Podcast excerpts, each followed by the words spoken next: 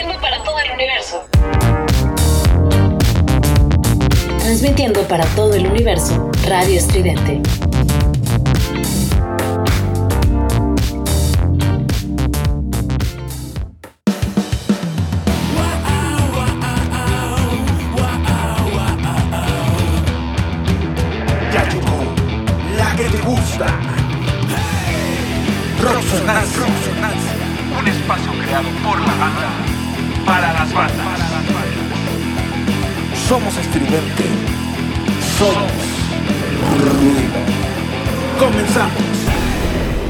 Somos ruido. Somos estridente. Estás escuchando Rocksonancia.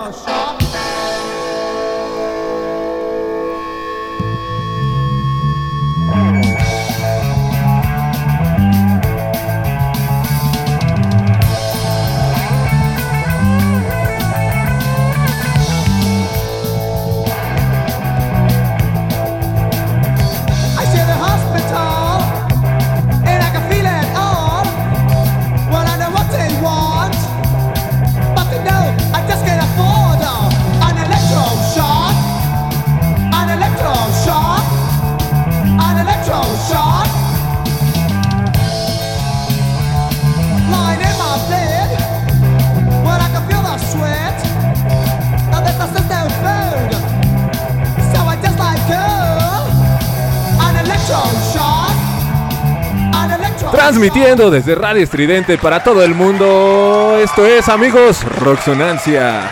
Y el día de hoy tenemos un gran programa, ya que tenemos una gran entrevista con una banda mexicana que desde hace 33 años no está reflejada, más bien no está en los reflectores ni en los escenarios del Under. Pero como cada noche de los miércoles a las 10 de la noche, está aquí con todos ustedes el osito rabioso y el coreano. ¿Qué pasa amigos? Ya estamos en Roxonancia, ya empezó esto. Y bueno, tenemos un gran programa hoy. eh, vamos a platicar con eh, las ánimas de Cuarto Oscuro. Y bueno, siempre ha estado presente esta banda en el underground mexicano desde el 88. Pero bueno, ahorita vamos a empezar a platicar de esto.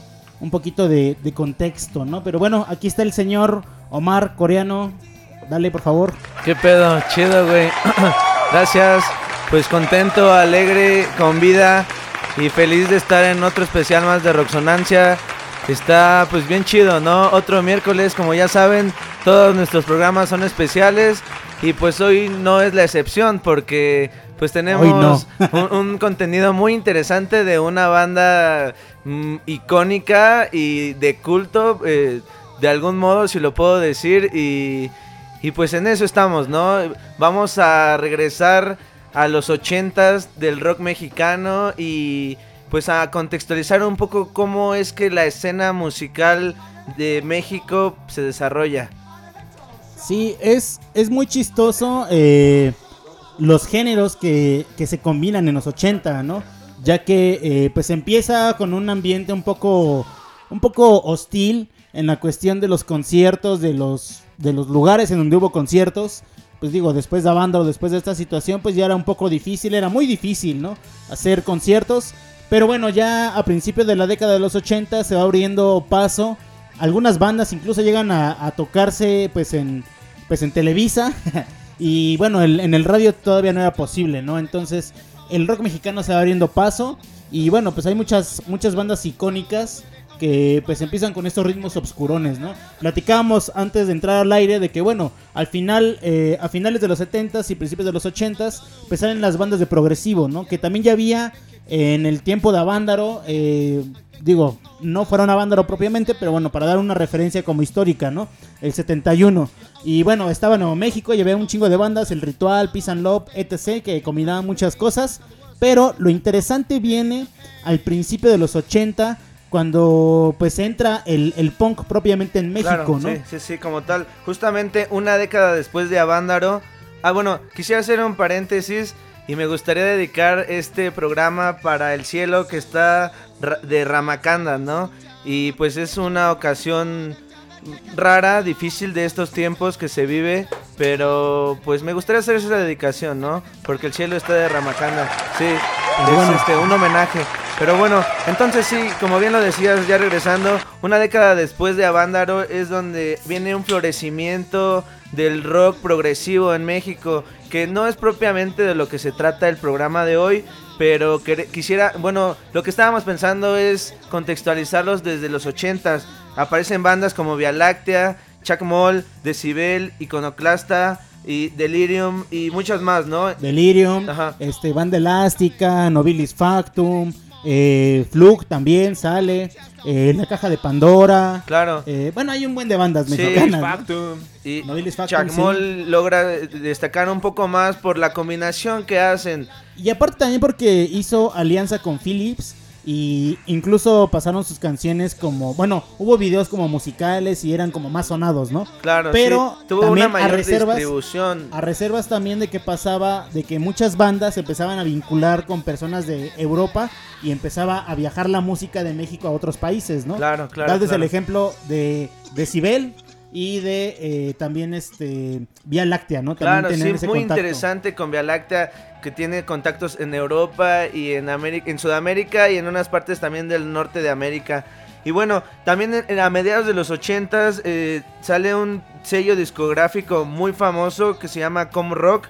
Y pues bueno, los primeros que firman son Riptin, de Dangerous Riptin, ¿no? Rhythm, que es ajá. lo que con lo que abrimos el programa y es muy interesante la historia de esta banda porque se formó en 1978 y pues tuvieron un estilo musical más cerca de la fusión del punk rock y el new wave.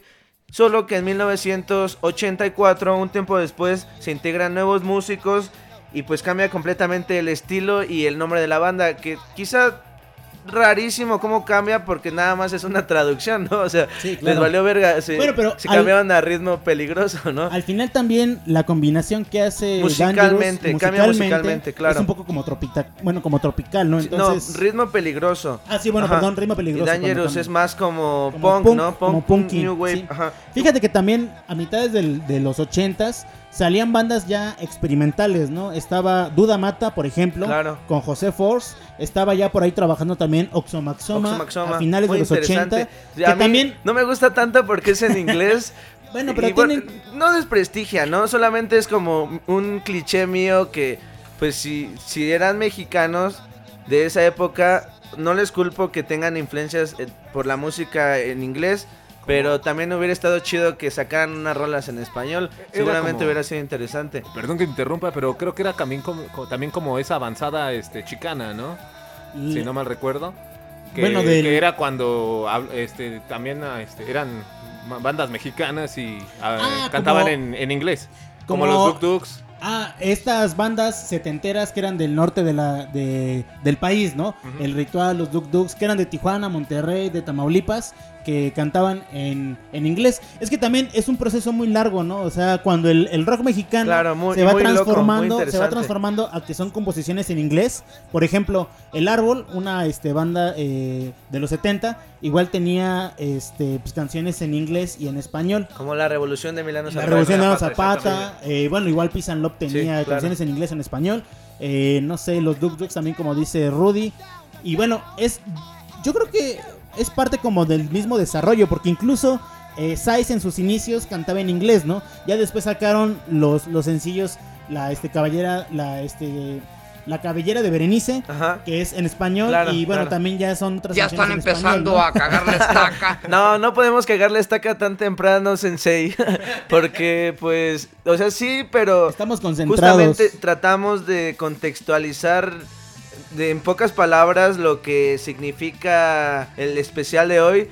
Porque, pues, ya los que vieron el flyer o estas cosas en, en las redes sociales, pues sabrán que tenemos una entrevista muy loca y muy exclusiva con pues con un, con un grupazo, ¿no? Que todavía no tengo ganas de decir, no quiero ser tan precoz, aunque ya lo sepan, o tú No, pues ya lo dijimos. Bueno, por Laco, ¿no? Por los, las ánimas del Las cuarto, ánimas del oscuro. cuarto oscuro. Muy interesante su historia y es también muy raro cómo de cierto modo van a la par eh, de las bandas famosas actualmente, este si quieres no, verlo. de- no, no, bueno, pero yo me refería como que van a la par de, del trabajo que hacen en el 88 con, con su álbum que sale, que es su homónimo, del el ojo. Bueno, no es homónimo, ¿sí? Pues es que... Tiene otro nombre que es el ojo. Mm, digamos que es las ánimas de cuarto oscuro, Por- pero lo por- conocen como el ojo, ¿no? Como el ojo, ajá. sí. Porque incluso, eh, bueno, ahorita ya que Muy escuchemos, interesante. De- escuchemos de- la plática. Qué mejor que de los Sí, autores de, este. Pero bueno, regresando un poquito raro. a Sí, los sí, sí. 80 finales, pues ya había muchas bandas que estaban ahí codeando como la escena del rock mexicano, ¿no? Estaba, por ejemplo, Luzbel, estaba Tex Tex, estaba Bosti que sacó su disco en el 88. Digo, perdón, ese Tex Tex, perdón. Eh, también estaba eh, Las insólitas imágenes de Casino Aurora. Shanghai. Casino Casino Shanghai. Shanghai, exactamente. Estaba ya Caifanes en el primer disco es del 88 también. También este botellita de Jerez. De- bueno, botellitas del 84, 85, si no bueno, mal sí, ya más en el 85, sí, a mediados de, de los 80. Y justamente la maldita también ya andaba por ahí haciendo sus, sus, sus trabajos, Sí, ¿no? justamente lo que nos comentaba Toño, ¿no? Sí, bueno, Muy interesante. ahorita- ahorita vamos a ir pues, para allá, este, Cómo van, eh, bueno, es que a mí me impresiona cómo es que llegaron a ese nivel muy interesante, o sea, después de conocerlos no tengo duda que por qué lograron un, un álbum tan tan mítico, tan icónico, tan ¿cómo lo podrías decir? Entrañable. Tan y tan de culto, ¿no? De También se ha sí. tomado de culto. Es, es un fenómeno muy raro musicalmente eh, pues en lo contemporáneo del rock mexicano. Pero cómo van de la mano, eso se me hace interesante. Y del mismo modo tienen participación y conocen a, pues a, a ciertos personajes, como que eran taloneros de... de- de- Teloneros, no, no, no, Te- no eran telon- taloneros. Ah, sí, perdón, ya me puse nervioso. Eran teloneros de Riptin, de Dangerous Riptin, ¿no? Ah, bueno, eh, eh, dentro del, del la vida musical, digamos, de los integrantes Sí, de me- Juan y de Toño, le abrieron a Size, a este Dangerous Rhythm, tocaron a la par con con este con la maldita también, por ejemplo, Claro. con la Sociedad de, la- de las Sirvientas Puercas y bueno, hay de haber otras bandas por ahí que han, Este, que han también participado, ¿no? También una, una banda que se formó en los 80s fue de Tijuana, que es este, ¿cómo se llama? Artefacto. Que después de eso, este, ahorita la- muchos la conocen como Norte Colive. Y ahorita actualmente es este Panorámica o Panorámica, algo así. Sí, Artefacto inició como, como progresivo, si no mal recuerdo, ¿no? Entonces, y bueno, también hay que destacar las bandas en las que participaron eh, Juan Escurdia y este Toño Sánchez. Claro. Que bueno, eh, no recuerdo bien el, el orden, pero bueno, estuvieron en, en Clon, en Alfil y también. Y como en en- otras tres que Sí, o sea, fueron son, como fugaces, ¿no? al, al final son, son dos personajes del rock mexicano que se acompañaron durante casi una década y que culminaron en, el, en las ánimas del cuarto oscuro, ¿no? Entonces Eh, es, sí, es la una trayectoria muy larga, bandas, ¿no? Porque de las también, ánimas y del cuarto oscuro. ajá, una me vino a la mente ahorita de Adelante, que adelante. la mayoría, bueno, los tres vienen como del mundo punky, ¿no? Como del punk. Claro. Porque al final, en los inicios musicalmente de, de los tres, o bueno, por lo menos de este Juan y de Toño, pues nacen como del, del ambiente punk de la época, ¿no? Entonces, creo que eso es muy interesante porque al final también el punk tiene un desarrollo que va a lo mejor eh, de, lo, de lo agresivo y también como pues el post-punk, Claro. ¿no? El post-punk, el new wave y un poco la experimentación musical también, ¿no? Entonces va como de la par. Y muy interesante, yo, justamente por lo mismo y por la retribución que tienen estas personas con el rock progresivo. Imagínate, vienen escuchando ya un- una línea musical de 20 o 30 años. No- bueno, no creo que tengan, tuvieran tantos, ¿no? Cuando graban en el 88 las ánimas. Pero seguramente pues andaban como por ahí de los 15, 20 y tantos años, ¿no? 20 y algo, Y ¿no? entonces, Porque este, incluso a lo que me refiero son sus sus influencias musicales, te Ah, estaban sí, claro. permeados por completo de los inicios del rock progresivo ya formalmente en México. Y del punk también, porque Y- y- nos este, comentaban, por ejemplo, Joy Division, The Cure, Claro, The Cure que eran The, Ajá, The Cure sí. Lovers, ¿no? The Cure Lovers. Digo, me imagino que es una combinación bien rara porque también dice Toño que le gustaban los Ramones, ¿no? Entonces, Claro.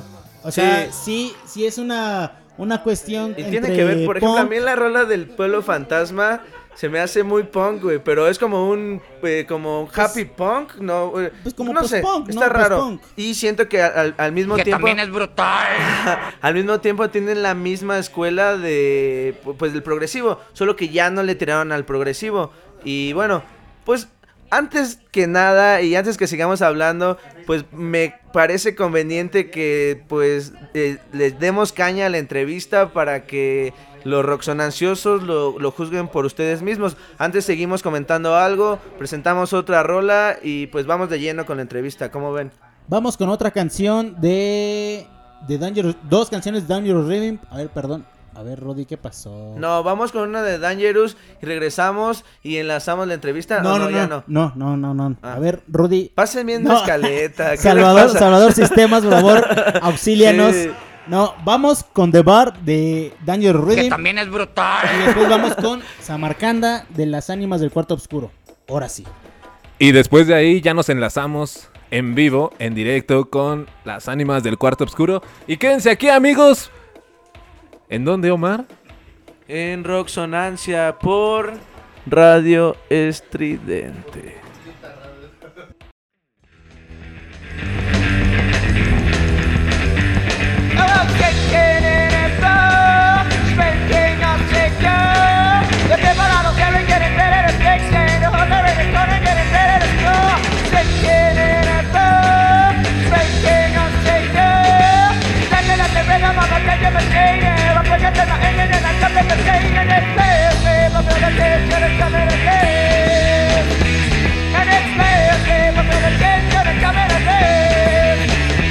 Somos ruido.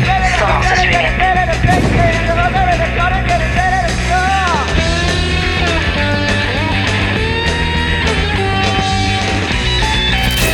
Estás escuchando Radio Estridente.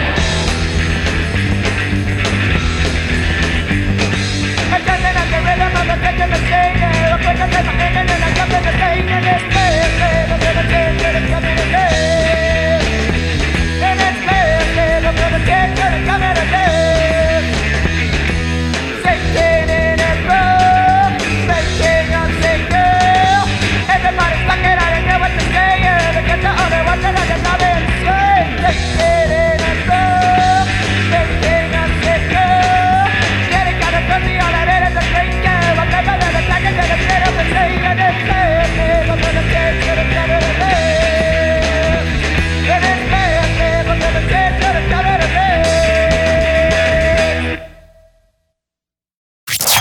Roxonancia. Estás escuchando. Estás escuchando Radio Estridente. Radio Estridente. Radio Estridente. Radio Estridente.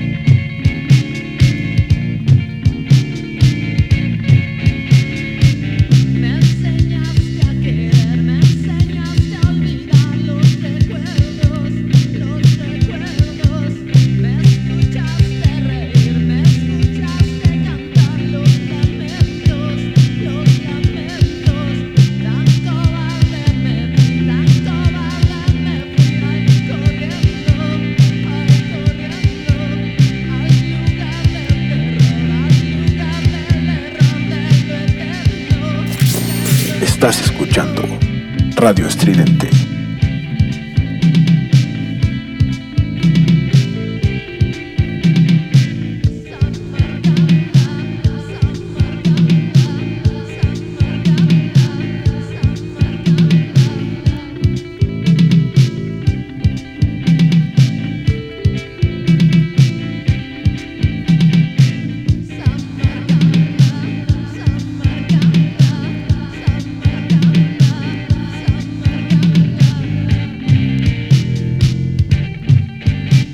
Ruido.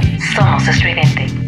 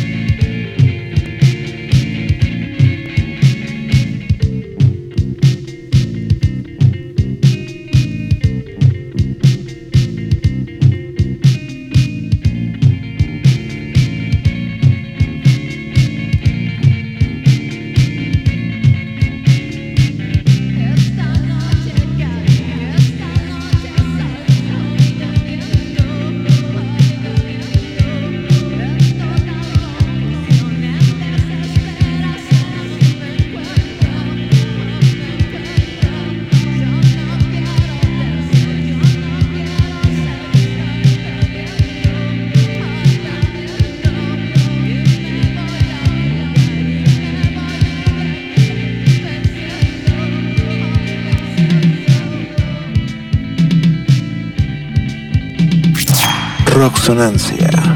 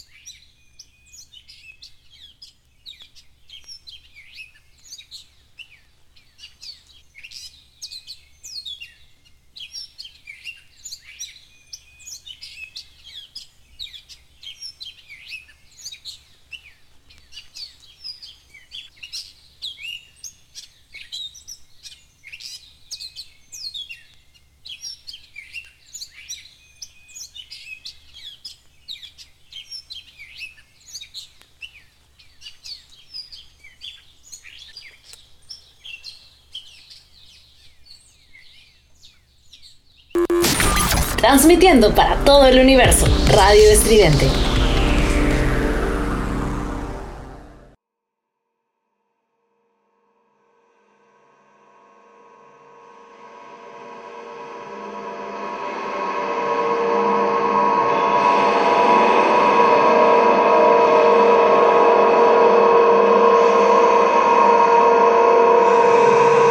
Aquí estamos en la música locochona, compa.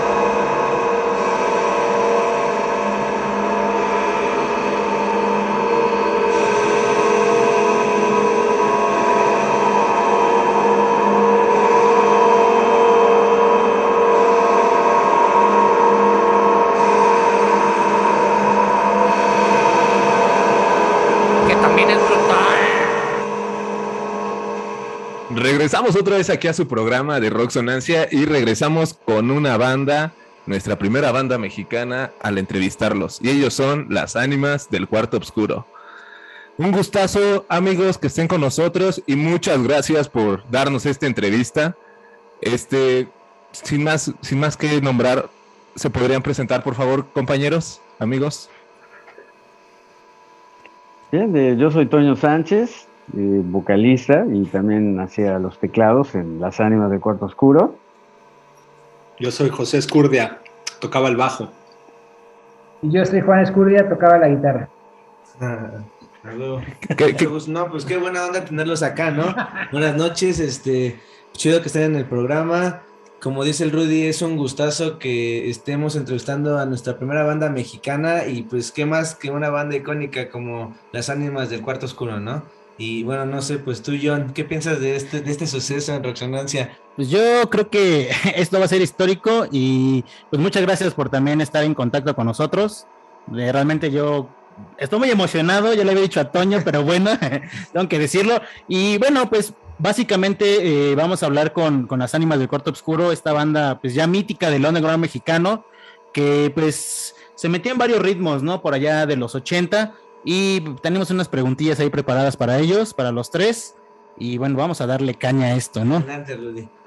Mis queridísimos amigos de las ánimas del cuarto oscuro, ustedes este, tienen, si no mal recuerdo, 33 años de que no se han visto, como lo estamos platicando fuera del aire, y lo estamos platicando.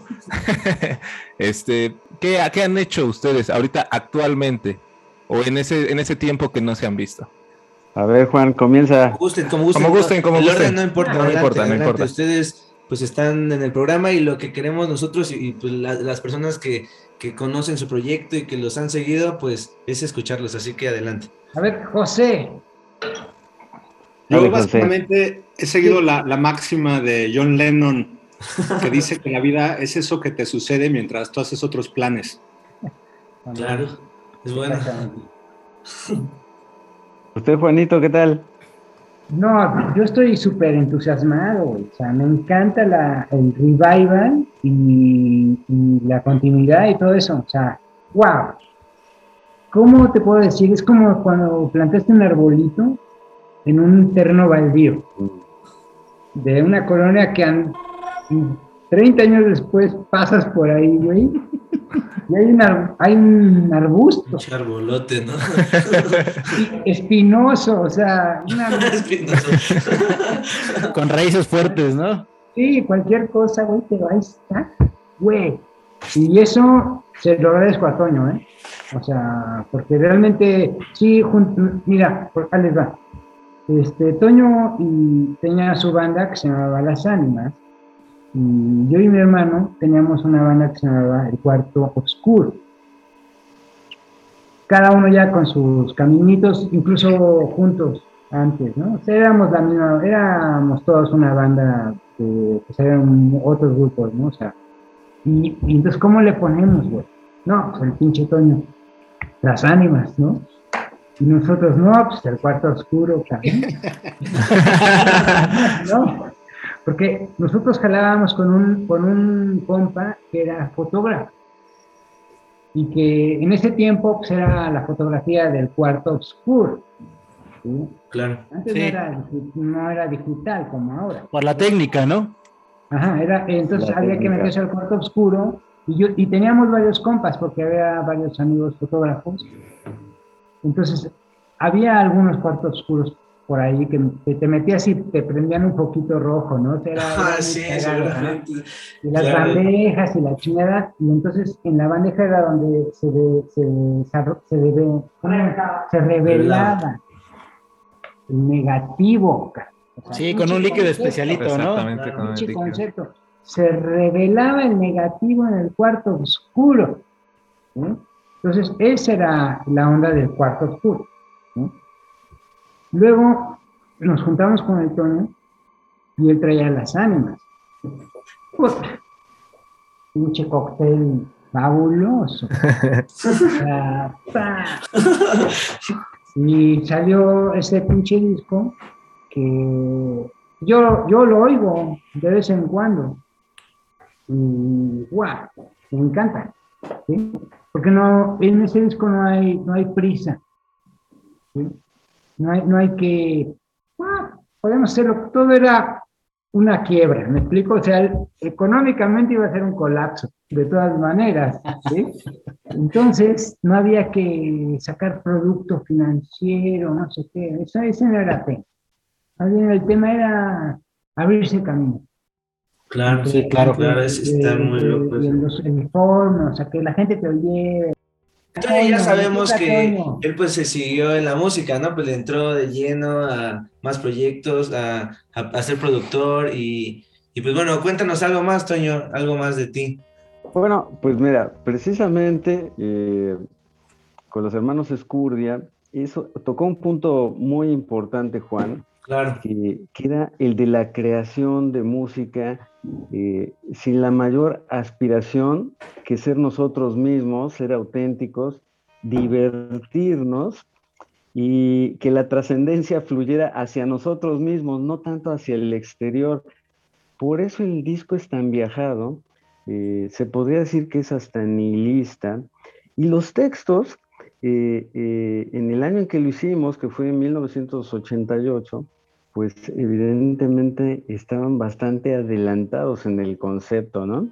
Eh, realmente eh, ahí es cuando se empieza a forjar eh, el- el- la etiqueta de lo oscuro, porque decían eh, los críticos y la gente que se refería a nosotros que, que esto sonaba muy oscuro, ¿me entienden?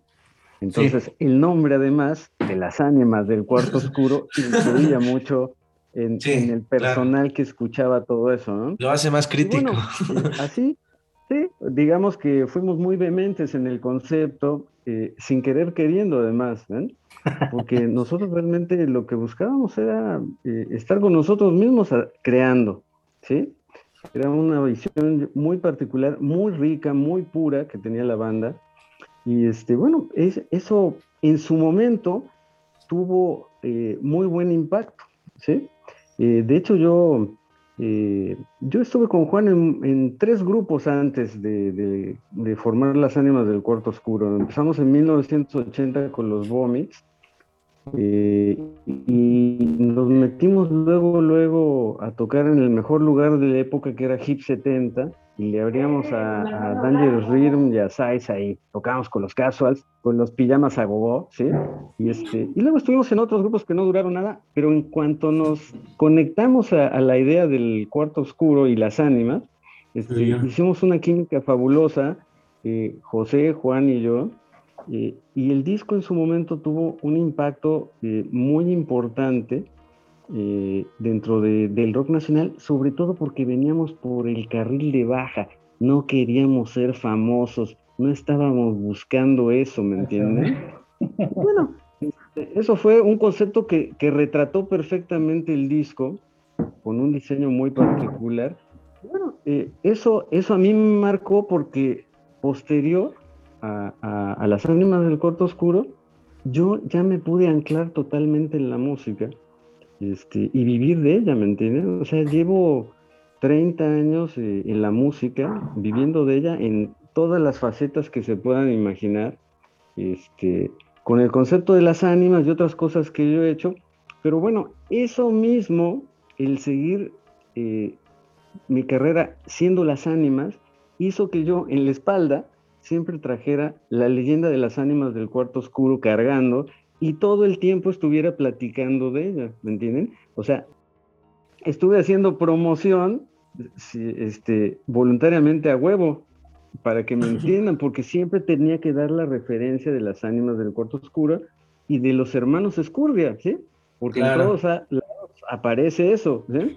Y bueno, eso fue, crece y crece y crece, hasta que hubo un momento mágico, ¿sí? Que si quieren ese, ese momento mágico lo, lo tomamos un poco más adelante, en que esto explota. Claro, ¿sí? sí, y a mí me toca ver cómo empieza a explotar y este y bueno había que tomar ahí ciertas medidas para para darle este impulso al fenómeno no porque las ánimas del cuarto oscuro dentro del rock mexicano en este momento son un fenómeno ¿sí? Claro, sí, sí, sí. Como he visto, es, ya es considerada una banda de culto.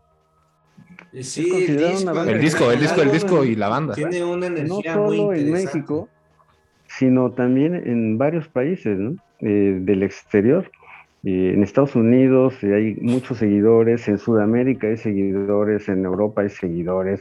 O sea, realmente eh, en cuanto entraron las redes, eh, esto se expandió pues como un virus, así como Masivamente. contaminó eh, oscuramente A las eh, personas. a, a un, a un montón de, de personas, ¿no? Muy bueno. y se convirtió en un fenómeno. Yo he hablado de esto poco con, con los muchachos, ¿no? Con mis compañeros, porque realmente retomamos hace muy poco tiempo nuestra comunicación, El vínculo. pero podemos darle entrada a, a- a cómo se formó el fenómeno. Sirve que así Oigan, también pero- a José y a Juan. Sí, sí, sí. José. gustan, aunque José va a opinar algo ahí.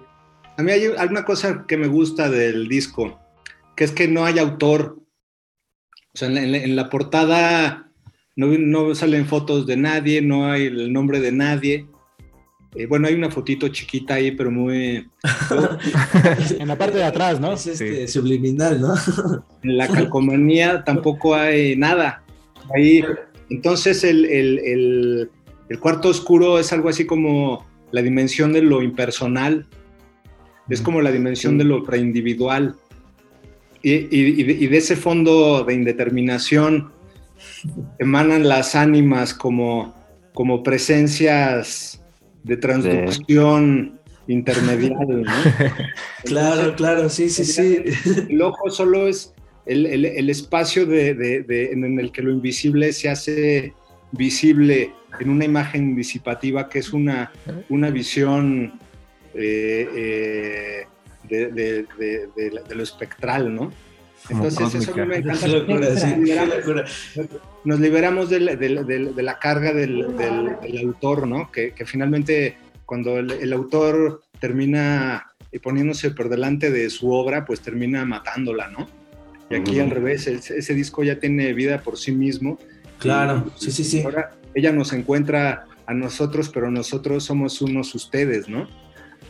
Es que es, es todo eso, cabrón. Fue un, un- un platillo que se cocinó Sí. az- azarosamente, mm, con talentos o no, como cualquier otra cosa, cabrón. ¿no? Pero salió un platillo, wow, salió chingón. Digo, Sí. mira, con toda la modestia, y yo he estado en el rock and roll por muchos años y estaré más menos que todos ustedes, o sea, pero ese disco salió bueno, pues. O sea, cuando, cuando haces un pinche platillo que salen chingones los tacos, cabrón, y, Claro. y- y toda la ensalada, güey, salió buena.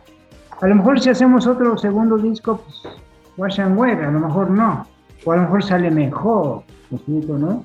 Pero ahí, ahí fue un- una, una cuestión de, de suerte, de pura pinche suerte.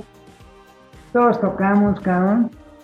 Como dice mi brother, na- o sea, aunque había que las ánimas y que, guau, éramos tres pinches pelados, güey, además con, con instrumentos súper rudimentarios, güey, o sea, haz de cuenta que antes no había todo lo que ahora, antes con que la- el bajo tuviera sus cuatro cuerdas completas, cabrón, ¿no?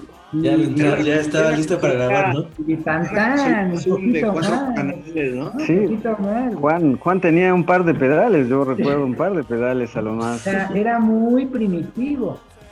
Todo y aquí. Puede ser muy puro también, ¿no? Sí, muy y, y al mismo tiempo esa crudeza creo que atribuye bastante al estilo que... La esencia, ¿no? a- al estilo que realizaron o, o que innovaron de algún modo, porque no se venía escuchando eso en los pues en el 88, ¿no? En, en- en México, como Exacto. nosotros hemos más o menos tenido esta trayectoria de, de cómo es que se empieza a desarrollar el rock en México, pero pues no, hasta los 80 sí tenía, por ejemplo, no estaba como el dark, ¿no? A mí me, se me hizo interesante no, este, lo que nos pasaste para leer, en donde dice que es la primera banda mexicana de dark, ¿no? De dark rock.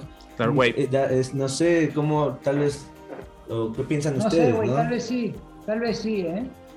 Tal vez Ya sí, había porque ahí la- la otras bandas, ¿no? O sea, lo, lo- lo interesante aquí es la forma en la que se plasma, ¿no? O sea, porque al final la idea del artista, o sea, están contando, ¿no? Como la metáfora del cuarto oscuro y también era lo que leían ustedes y lo que escuchaban, ¿no? O sea, a lo mejor sería un poquito interesante platicar un poco de eso, ¿no? ¿Cuál es como la, la idea que traían en la cabeza cada quien, ¿no? O qué era a lo que se acercaban culturalmente para poder hacer un disco como el que hicieron. Pues mire, yo recuerdo los ensayos. Lo que pasa es que existe la química entre, la, entre las personas, ¿sí? Eh, yo con los hermanos Escurdia, la verdad, toda mi vida, a José lo conozco desde niño, ¿sí? Después él se fue incorporando a, a lo que hacíamos su hermano y yo. Y, este, y cuando existe la química, todo funciona eh, solo, ¿sí? Eh, nunca nos propusimos realmente eh, hacer algo en concreto, sino que nos metíamos a una sala de ensayos que teníamos en mi casa y empezábamos la improvisación. Alguien tenía una pequeña idea y de ahí nos soltábamos. ¿eh? Eh, el- prueba de ello puede ser que hay canciones que duran ocho minutos, ¿me entienden? ¿Sí? Hasta luego, ¿no? este, Dura como nos siete, ocho. deslizábamos, ¿sí?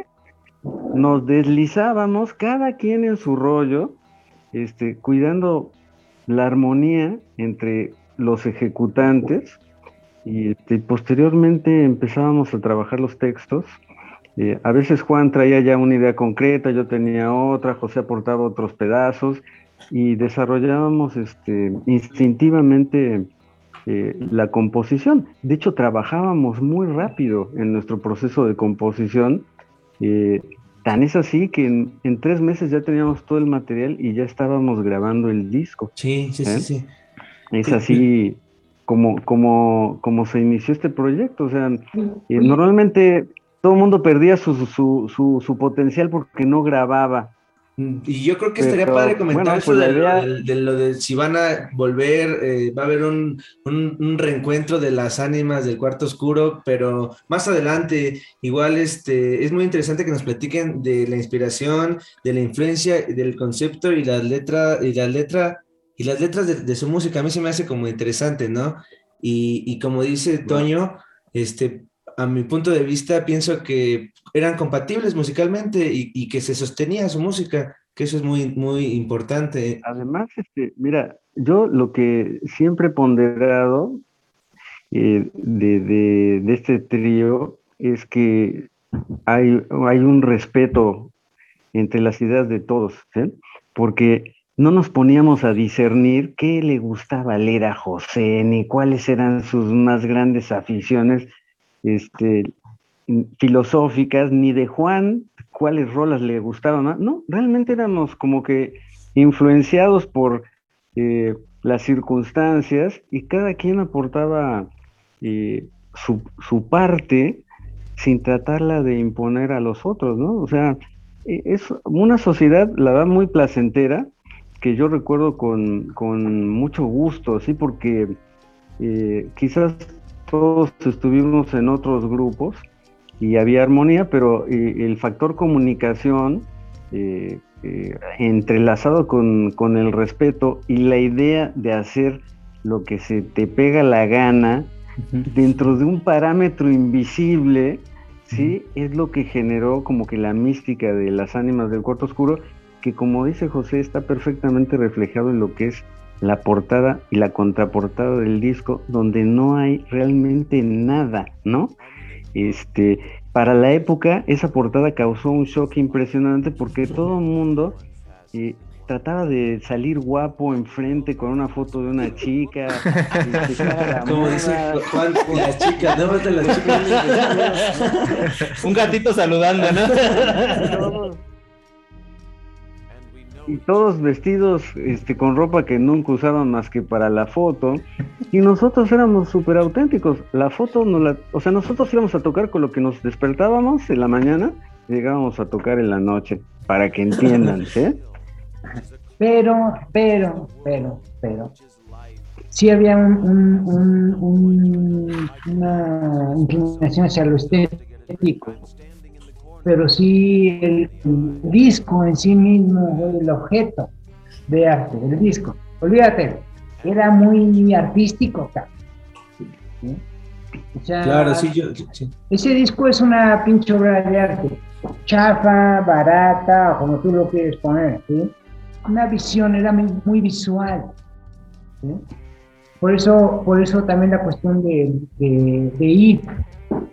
a mí me hubiera gustado, no lo hice, me dio hueva, que por ejemplo aquí entre, entre los tres nos falta el cuarto ánima del cuarto oscuro, fue ir.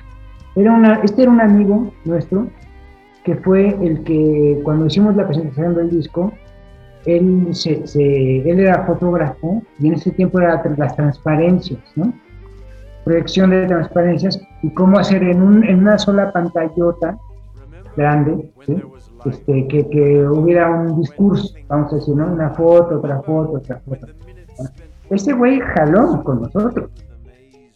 Sí, era el cuarto Beatle, casi, Era el casi. cuarto Sí, Y entonces, por ejemplo, ese, ese Yves esa vez tocamos en el, en el look, ¿no? Que era, en ese tiempo era el wash and wear del, del rock en Sí. DF, o el sur del DF. Les abrimos, me acuerdo, mira, es, esa noche tocó eh, La maldita. eh, La Maldita, ¿sí? Ellos nos nosotros. abrieron. La puta maldita nos abrió. Pero antes de la maldita tocaron la- las criadas puercas. ¿Se acuerdan de esa banda? Las sirvientas puercas. Las sirvientas puercas. La sociedad de las sirvientas puercas, ¿no? Esa, tú la tienes, sí. ¿no? Muéstraselas. Es esta imagen, ¿no? A ver qué sienten al verla de nuevo. A ver, güey, a ver qué, espérate. Esta es la invitación de, Ah, qué, wow. Mándenmela, yo no tengo eso. Sí, Bueno, para que vean, o sea, nosotros estábamos todo, todo. y además con las transparencias. Claro. Sí, era Era un show. un, Era- un show visual y también musical interesante, pues. En la onda punk, y pues era todo lo que escuchaba, ¿no? Éramos, éramos de, de, de, de- de Disneylandia, ¿sí? pero, pero hicimos la magia, la cosita, que ahorita estamos hablando de eso. Justamente. O sea, quién sabe qué pasó, Ahí hay un misterio. A, a- a mí me gustaban mucho las, las letras, eh, porque todas, bueno, yo no sé quién las compuso, no sé si Juan o Toño o los dos, yo no, pero me gustan todas las letras porque son amores de ultratumba, ¿no? Eh, o sea, es un disco romántico en el fondo. Claro, Es sí, un- sí, sí, por supuesto. el fondo es rock romántico, eh, darketo, eh, Auténtico, pues estaban en la movida rock de a de veras, ¿no? subterráneo, ¿no? Sí. Entonces, eh, pues ya, yo creo que también las, yo no sé, les digo quién compuso las, las letras, pero eh, pues nos inscribimos en, en la línea eh, de toda rock decente, ¿no? Sí, y miren, les voy a contar una anécdota de, de lo que es el disco como arte o objeto. Cuando yo llevé a, a- a prensar el disco, que esa misión la hice yo, me acuerdo muy bien, cuando llegué a la fábrica este, y entregué las portadas, el tipo se me quedó viendo y me dijo, es que esto no, me estás haciendo un chiste, ¿no? Esto no es una portada de un disco normal. ¿sí? O sea, no tiene ni, ni los créditos, ni las canciones, el nombre del grupo viene atrás. Dice, no, o sea, es- está mal en la cabeza, porque lo hicieron todo mal o no entendieron las instrucciones. Y le tuve que explicar al señor que así era, ¿me entiendes? Eh, No entendía nada porque nadie hacía nada así. Pero el colapso llegó cuando me dijo, a ver, ¿y qué? Dame las, las etiquetas para, para el disco. La etiqueta que, que giraba en el disco Sí, de la del centro. Y la etiqueta, que se le llama galleta en el argot, la galleta es el mismo ojo de la portada, no, no tiene otra cosa. Y el tipo se me queda bien y me dice, eso no te lo puedo hacer tampoco. ¿Cómo va a saber la gente cuál es el lado A y el lado B? Y nada más tiene un ojo. ¿Sí me entiendes? Sí, sí, sí. Entonces yo le dije, ese, no, el que no entiende es usted, señor. O sea, usted está muy acostumbrado a su sketch. ¿sí? Al esquema natural. ah, Bueno, no, ya el- no seguimos, no seguimos ese sketch. Tenemos el nuestro patrón. que es propio y va a funcionar así, ¿me entienden? Y el tipo me dijo, bueno, es su producto, pero está todo muy mal, muy mal hecho, y que la gente no sepa realmente cuál es el lado A y el lado B, porque ustedes pusieron un ojo de los dos lados, se me hace malísima idea. No les va a ir nunca bien. Ahí, ahí quedó la cosa. El disco. ahí Locura, ¿no? ¿eh? Oye, Toño, y persona. más o menos como cuántas copias fueron. Hicimos mil. Mil. Sí, entonces sí fueron mil. copias que, este, Bueno, que han seguido circulando casi por todo el universo del rock. una covacha y una sotebuela y yo tengo ahí eh, atesorados como un, un paquete así como de, de 50. Está No me digas eso. no nos digas eso. No ves la dirección, José, porque puedes sufrir un asalto a mano armada. Vamos directo. Yo me, yo me acuerdo de, la, de, las pocas tocadas que eran eso, era un lugar oscuro, mucha gente, una nube de mota. Entonces, en realidad, la música y en realidad lo que se veía era la luz, la luz del, del proyector de las diapositivas atravesando la nube de, de mota con las fotos de Ips, que eran fotos así de un búho Bosque. eh, empezando a volar, o unos atardeceres así, todo en blanco y negro, ¿no? Qué Entonces, la, la sensación de Ta-. También hizo una, una animación con una bruja que caminaba en base, que era muy adelantado en esa época, que pasaba atrás de nosotros. Este, y bueno, sí, era un espectáculo súper visual que acompañado con la música y este y después de absorber mota por más- Sí, con, con- con la nube, ¿no? Con la nube de mota. Todos los estupefacientes del, del toquín, ¿no? Que, que- que son La necesarios en un salía- toquín. salía este pues eh, con los pelos parados y hablando de que acababan de estar en el mejor show de su vida, ¿me entienden? Salía algo Sin mágico. de- embargo, este, como yo platicaba, eh, tuvimos mucha suerte, como decía Juan, porque las ánimas del cuarto oscuro, con ese concepto, entraron a radio, ¿sí? sin, sin pagar un, un- un solo centavo de la famosa payola, sino entramos porque el grupo llamó la atención y nos empezaron a programar, cosa que nos ayudó muchísimo, ¿eh? porque eh, estaba la estación Espacio 59, que en ese momento proyectaba rock en español a matar en la Ciudad de México, en el DF, Y ahí estaban las ánimas del cuarto oscuro sonando a diestra y siniestra. Y después este, yo logré ya colocar el disco en, bastantes estaciones de provincia, de las radios culturales que siempre han apoyado. Y eh, comenzó a girar el carrito, ¿sí? Eh, en la época. Entonces era, era algo muy impresionante. Este, de repente, eh, que un grupo que era nuevo saliera en el Teleguía, ¿sí? Que era una revista para ver canales de televisión que era súper popular, que se tiraban millones de copias cada semana. ¿sí? Y en una columna estuviera escrito el nombre de las ánimas del cuarto oscuro y de su disco, ¿sí? O sea, son de esas cosas que tú no buscas, pero que te meten ahí por alguna razón que hace que llames la atención, ¿no? Y justamente eran eran dos canciones, ¿no? Samarcanda y este Pueblo Fantasma, ¿no? Sí, eran las Ay, que pues este, ah, aprovechamos también para ir por, por una rola, ¿no? Vamos a poner una rola. Samarcanda. Y este, ¿qué les parece si ponemos una rola, la de Samarcanda? Este, no sé si alguno de ustedes la quiera presentar en la radio, en Roxonancia. Y La la- de. Creo que es la, la segunda, puede ser. Sí, es, entonces, si están de acuerdo ustedes, pues podríamos mandar esa Claro. rola, la de Aparecida. Pero que la presente José, ¿no? Ajá, si la pidió que la presente José. Sí. Volvemos del, del corte y seguimos pues en la entrevista con las ánimas del cuarto oscuro. Con ustedes, Aparecida. De las ánimas del cuarto oscuro, su homónimo eh, acá en Roxonancia por Radio Serente, regresamos con las ánimas, no se despeguen. Aquí estamos en la música locochona, compas.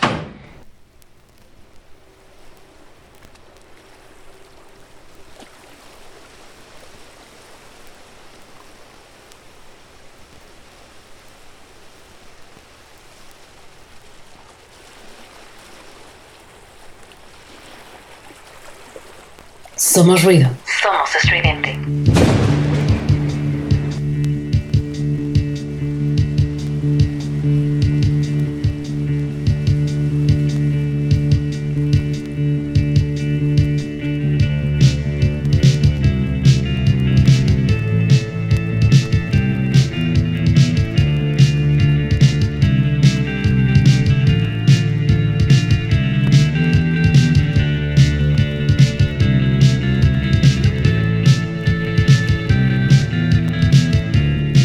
Estás escuchando Roxonancia. Siempre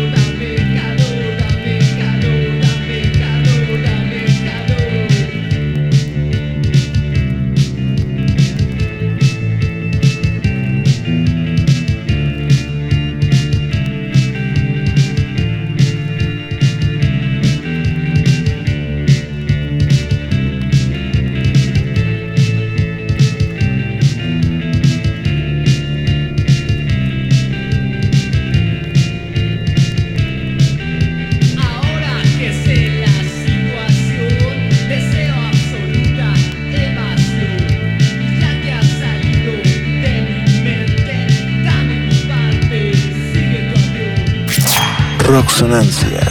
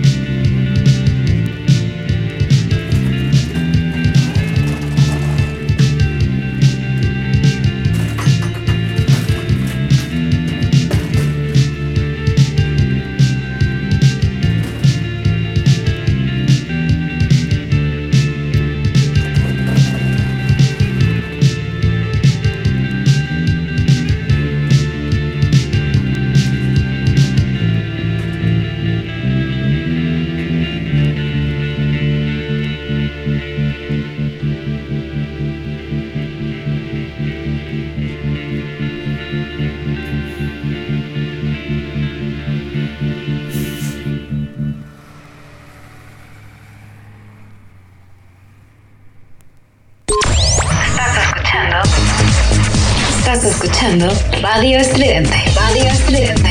Radio Estridente. Radio Estridente.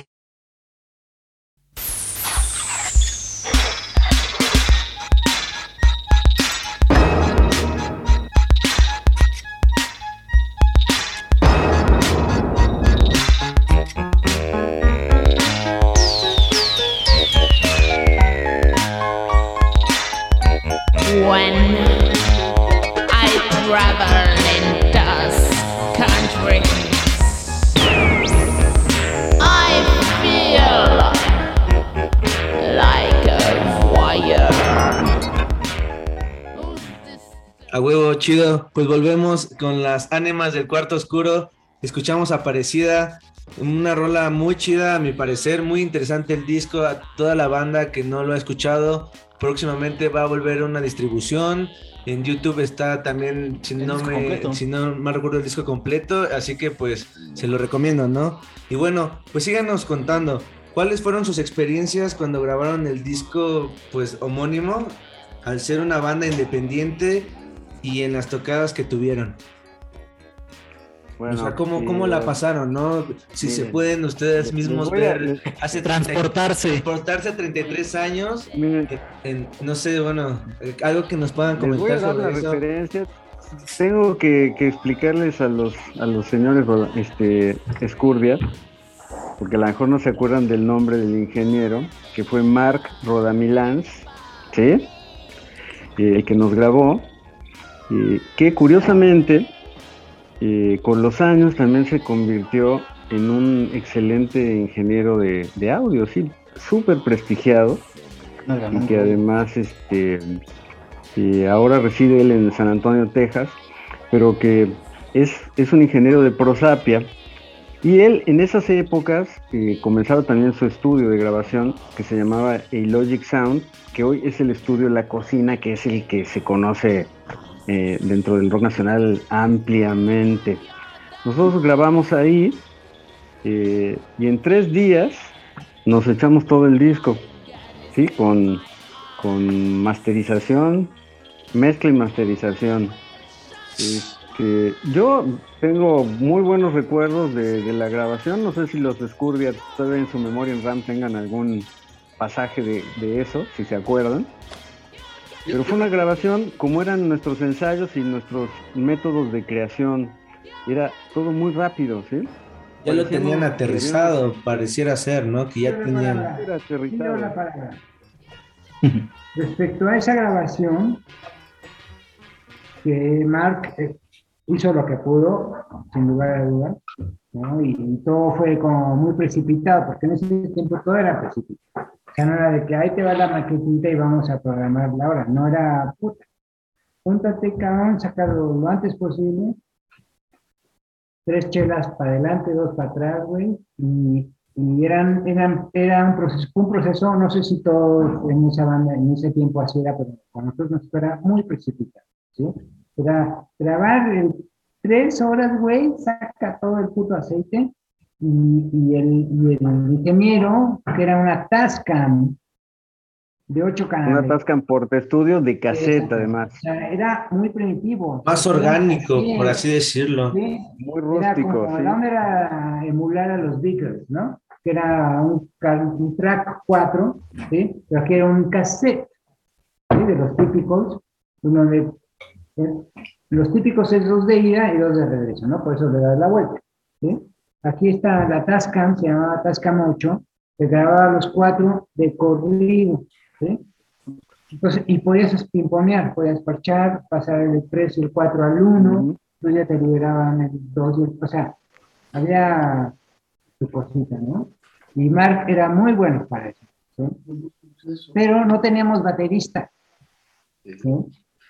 Ese fue el punto que fue para bien y para mal, güey, porque no teníamos con, con que lidiar ni con Pancho, ni con Luis, ni con Margarita, ¿sí?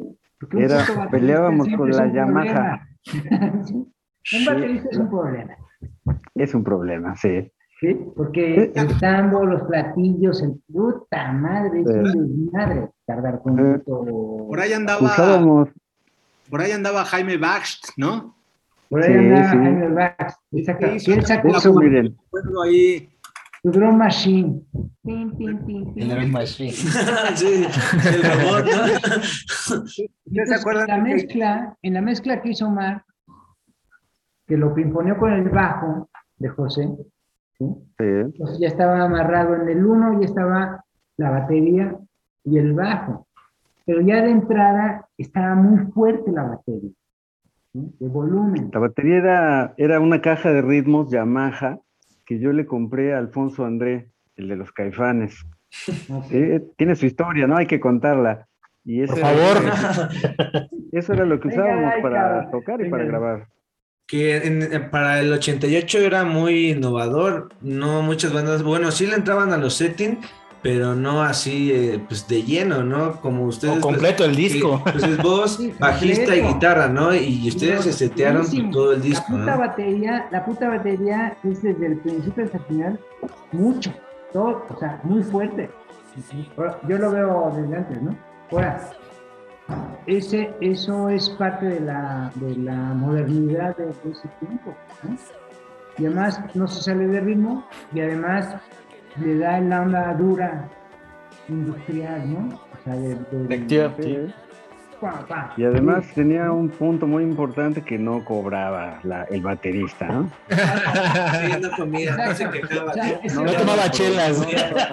Era mejor el diálogo entre problemas. tres y el robot. Es el, el- el quinto, el quin- la quinta ánima. Ya llevamos Era la quinta ánima, sí. Y este, tres, y bueno, fue un sí. proceso muy rápido la, la grabación. Jaime Bax, yo recuerdo muy bien que, que fue el que metió los efectos eh, de los pajaritos, del perro ladrando, del camión que se arranca y se va. De los truenos también, ¿no? Me imagino. Y los El ahí en, en Publiservicios. el perro final está para Y este. Jaime Bax, este, seguro saben, eh, se ganó el Oscar hace unos pocos meses eh, por una excelente peliculona ahí donde participó.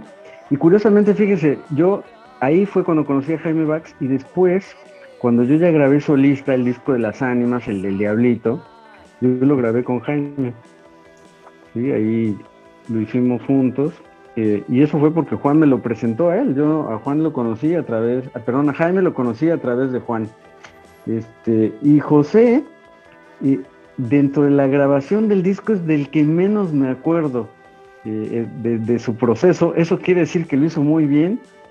Fue un ánima, fue un ánima ahí andante. Es que lo votó hasta tal vez a la primera, ¿no, José? O... En realidad, les voy a decir cómo fue la acción. Los grandes. Mi hermano me lleva ocho años y supongo que Toño por ahí, por ahí. Entonces yo estaba con mi hermano, ta, ta, ta, pero un buen día llega mi hermano y me incrusta el bajo y me pone a tocar las rolas, ¿no? Entonces, pero ellos pues tenían evidentemente muchísimo más nivel que yo musical, eh, eh, en todos sentidos, ¿no? Entonces, nosotros veníamos de tocar con otro, con un baterista que se llamaba Max, no me acuerdo cómo se apellidaba, de esos que tocaba así como, Max Cortázar. como si fuera Phil terminó, sí, Ah, terminó este, con Timbiriche, Max Cortázar, y luego terminó como vocero del presidente Felipe Calderón. horror es tocar con él porque a mí caer en el compás era una, una tortura, ¿no? Entonces, cuando a mí mi hermano acto de autoritarismo del hermano con el hermano grande, tú vas a ser bajista, seguramente porque no encontraban un bajista mejor. Así como un problema brutal, pues también los bajistas, entonces yo era lo más fácil porque estaba ahí a la mano en el lugar de los ensayos que probablemente era la sala de casa de mis papás, ¿no? Pero a mí ahí la maquinita, que era un cuatro cuartos más claro, me ayudó mucho. Preciso. Me ayudó, me ayudó mucho, ¿no? Y, y aunque yo a veces había, había canciones que verdaderamente eh, eh, me, me costaba eh, agarrarle el, ¿El ritmo? el, el- el ritmo, ¿no? Aunque bueno, al final creo que ya conseguí... Ajá, llevar la melodía, la construcción, ir, ir al, al tono, ¿no? Bueno, al tiempo, como Al dice. tiempo. A mí me gustó mucho lo que dijo este Toño sobre el parámetro invisible que no se podía romper melódicamente. y creo que en eso se basa completamente su, pues, su álbum, que, pues, que está siendo un hit, ¿no? Ahora, después de 33 años. Mira, yo, yo lo considero como un, una obra conceptual que viajó a través del tiempo, que si quieren ahorita entramos a, a platicar de ese proceso, que es súper interesante. Este, una obra conceptual que viajó a través del tiempo y que vino a invocar en, en- en generaciones que son mucho más sensibles para recibir eso, ¿sí? Eso que ofrecen las ánimas del cuarto oscuro, porque honestamente, la primera generación que escuchó a las ánimas del cuarto oscuro, digamos que fue reducida, ¿sí? Y le tocó un momento muy corto de exposición de la banda. Para, pues, gozarla. En cambio, las nuevas generaciones que se sumaron llevan años y años escuchándola, ¿sí? Todos son muy jóvenes, ¿sí? Y son decenas de miles los que siguen a las ánimas del cuarto oscuro, ¿sí? Y esto fue gracias a la magia de las redes, ¿sí? Que nos convirtieron en viajeros del tiempo y nos hicieron caer, ¿sí? Eh, con gente joven que aprecia de otra forma eh, nuestra música, porque yo he tenido mucho contacto con, con los seguidores y me dicen que la música los tranquiliza, ¿me entiendes? Los tranquiliza, eh, que los pone bien, que entienden absolutamente todo lo que se, se dice en las letras y que todos los sonidos les impactan en lo más profundo de su espíritu, ¿me entiendes? Palabras textuales les estoy repitiendo, ¿sí?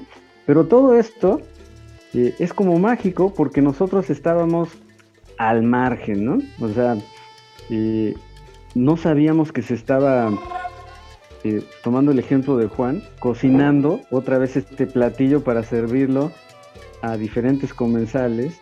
Y 30 que iba a años después, tener- 33 años después, bueno, iba 31, a tener 32, ¿no? mucho mayor éxito que cuando eh, la receta original se preparó, ¿no?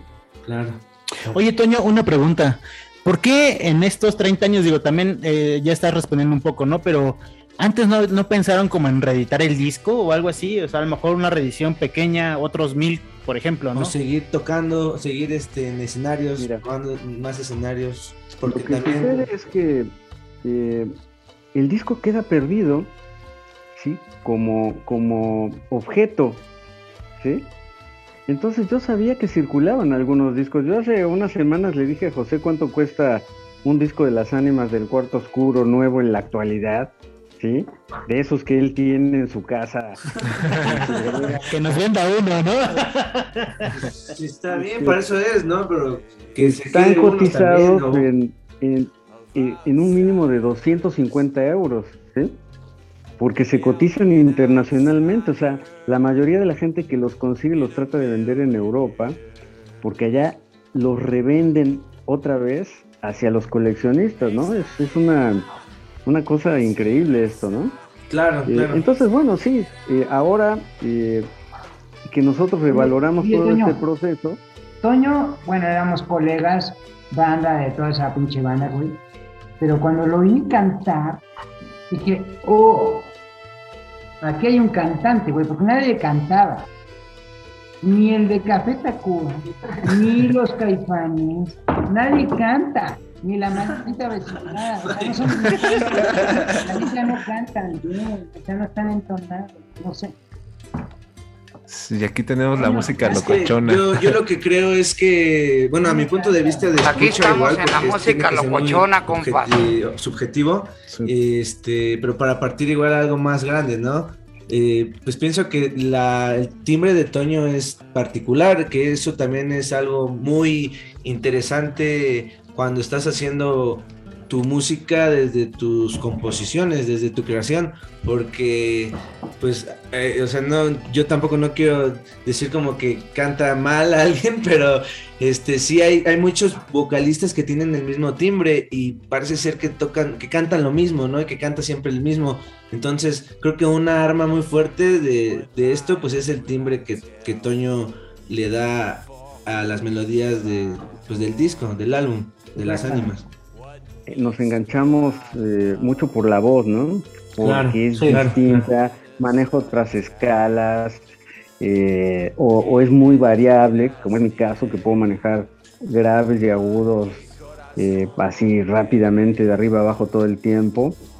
Eh, y bueno, pues también la onda que le pones, ¿no? O sea, si cantas lo que te gusta eh, y expones realmente ese sentimiento de lo que estás tratando de transmitir, o te lo cantas para ti mismo y eres este, inmensamente feliz con eso, pues lo pegas, ¿sí? Lo contagias. Y este, creo que eso es una de las cosas que, que sucedió con, con las ánimas del cuarto oscuro, ¿no? Que para seguir con, con la historia, eh, a mí un día un amigo me dice, oye, Toño, como no hay disco circulando de las ánimas del cuarto oscuro, déjame subir a YouTube el álbum. Ah, Yo ni- no pelaba YouTube, nunca me interesó YouTube, para que me entiendan, ¿no? Entonces sube, sube a YouTube el disco de las ánimas del cuarto oscuro. Yo ni me acordé, ni lo oí, me lo encontré años después. Le piqué yo y vi, y vi todo lo que comentaban ahí del disco. Y dije, ah, mira qué bueno que está, ¿no? Este, cuánto, cuánto, cuánta gente que, que le gusta, ¿no? Entonces en eso me vuelve a contactar eh, Marlo Claro. Se aparece otra vez y me dice, oye Toño, ¿tú estás consciente de lo de las ánimas del cuarto oscuro en YouTube?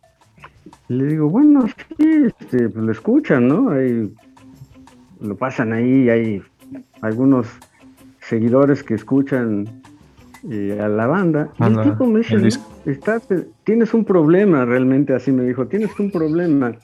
Este, yo me he puesto a contabilizar las entradas, eh, a escuchar a las ánimas del cuarto oscuro, eh, no solo en ese canal, sino en una cantidad grandísima de canales que tienen el disco arriba. Y te puedo asegurar que ninguna banda mexicana independiente, la que no esté respaldada por una disquera transnacional, tiene la cantidad de, De visitas. escuchas que ustedes, ¿sí? Entonces, tienes que tomar el control de eso, porque es, hay un fenómeno y ustedes no están ni enterados, ¿sí? Y eso es lo que, eh, pues bueno, estamos haciendo ahora, ¿no? Eh, hemos tomado el control de la situación, ¿sí? Nos hemos vuelto o nos estamos tratando de organizar precisamente este, para eh, pues ya poner otra vez la cara, como lo estamos haciendo hoy. Y nosotros como músicos y autores de ese disco, darnos cuenta de que en este momento tenemos una misión, ¿no? Que también va a la par del trabajo que, que se hizo con, con el tributo, ¿no? Con el de ojo rojo, ¿no? Claro, o sea, sí, sí, sí. Muy importante con Etsónico. Con Edson y con Discos Donovan. Claro, sí. Igual, este, ¿cómo ven ustedes? Sí, adelante, adelante, adelante. Las, las decenas de miles de vistas, de escuchas del disco de las ánimas del cuarto oscuro se reflejan en que empiezan a aparecer un montón de bandas que o hacían covers. A mí me tocó ver covers de las ánimas del cuarto oscuro por otras bandas en YouTube que yo en mi vida había escuchado Wow. ni conocido. ¿sí? Entonces, y, pues digo, bueno, algo está pasando, pero bastante serio con todo esto. O sea, miles y miles de personas escuchan el disco. Y hay hasta grupos que hacen covers de nosotros. Y en eso llega la siguiente señal, ¿no? Se aparece Edson Ramos, ¿sí? Con la gran idea de hacerle un sentido homenaje. Explota el asunto y, este, y se crea el famoso Ojo Rojo, Rojo. volumen 1, ¿sí? En donde, bueno, como productores pa- participa el Pop Robot de, de Edson Ramos, también está el Mike, Mike Mexicor, que, lleva Kiss del, del, del Alma, y Discos Donovan, ¿sí? Ellos, eh, pues invierten, pero eh, Edson es el cerebro del proyecto y agrupa a 30 bandas, ¿sí? Que empiezan a, a, pues, hacer eh, una versión a su estilo de nuestras canciones, ¿sí? ¿Cuántas bandas son? el primer álbum- el, como 10 grupos. el primer, el primer disco tiene 15 bandas. O sea, Sí, son 30. Son Son 30. 30. Y no, me parece segundo, que también viene un bonus track de ustedes, ¿no? Son, son 15 eh, canciones de bandas diferentes. Hasta luego con los queso, que bueno, eh, bueno, ahí es Toño Sánchez es un dúo, ¿no? Que hizo Toño Sánchez en el pasado, y el de las ánimas, ¿no? Que es el, la pieza inédita. Es una pieza O sea, inédita de un trabajo que yo hice como Las Ánimas, ¿sí? Para danza contemporánea, eh, que se- eso se hacía con, con un ballet de danza contemporánea, con esa idea, pues. Y este, bueno, sale este disco y entonces se retroalimenta todas esas decenas de miles de personas, empiezan a ver que otros grupos, ¿sí?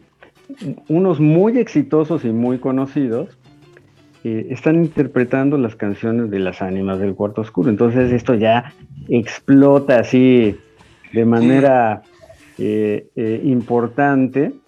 Y bueno, nosotros estamos súper agradecidos, no solo con las personas que pues integraron el proceso de- del proyecto, ¿sí?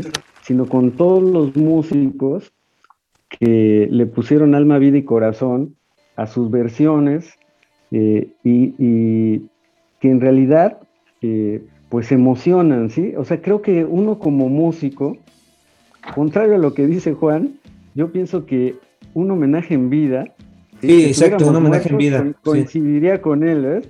Pero un tributo en vida le ocurre a muy pocas personas en el ámbito musical, sobre todo cuando eres sí. alternativo. Claro. Underground. Esto Muy honesto.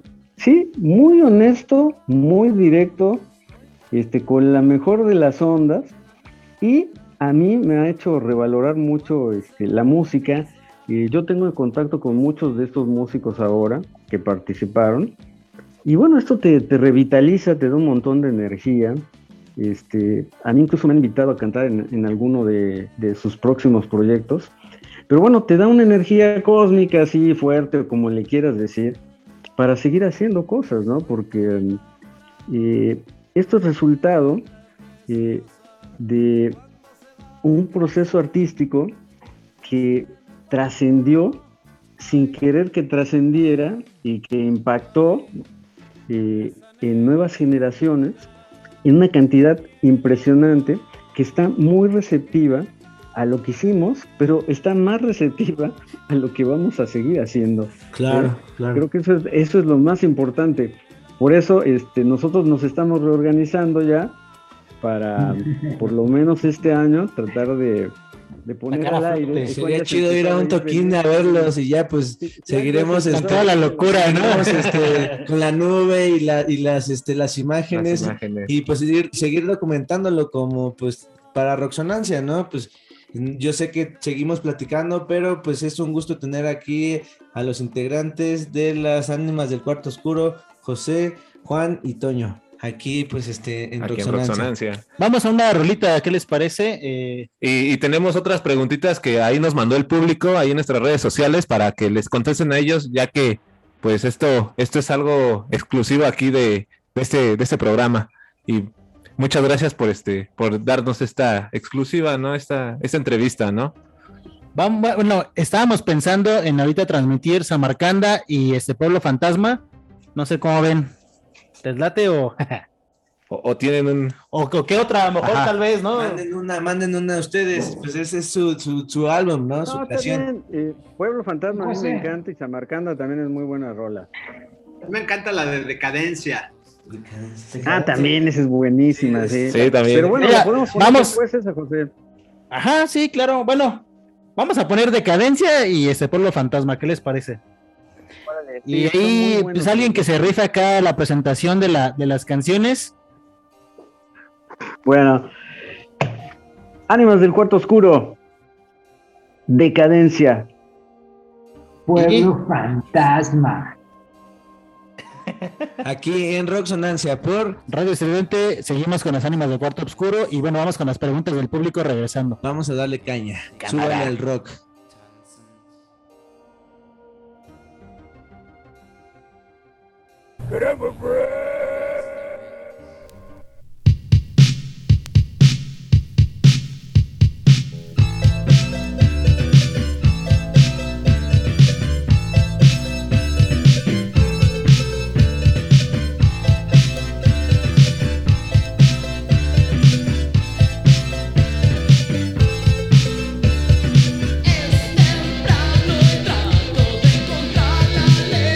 Somos ruido. Somos estridente.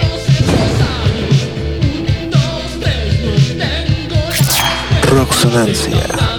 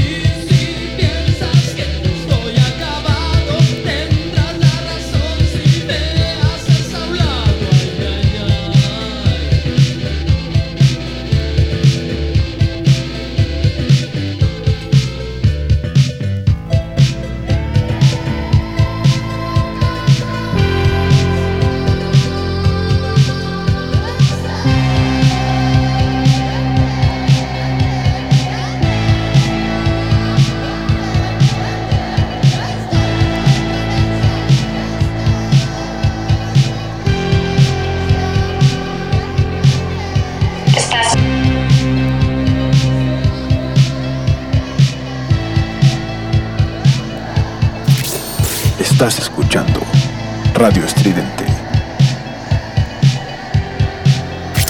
Roxonancia. Estás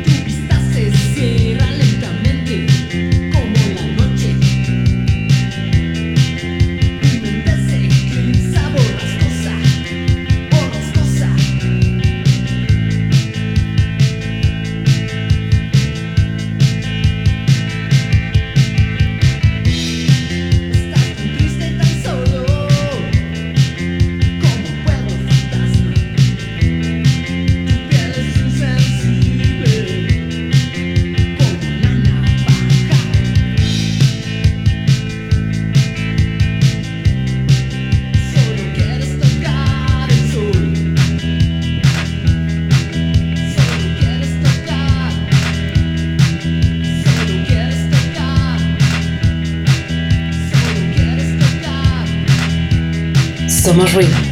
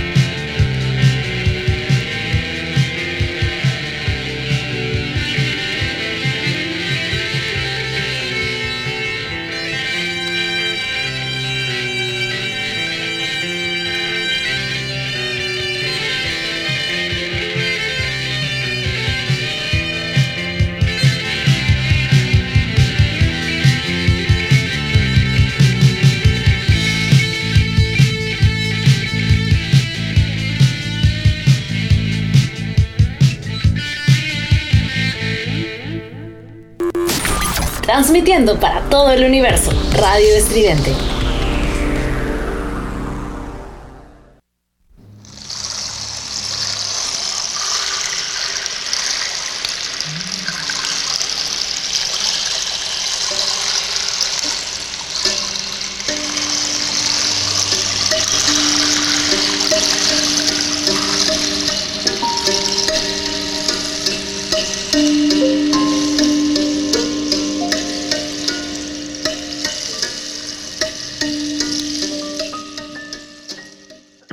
Aquí a Roxonancia y seguimos aquí con estos tres músicos, cantantes y compositores a las ánimas del cuarto oscuro.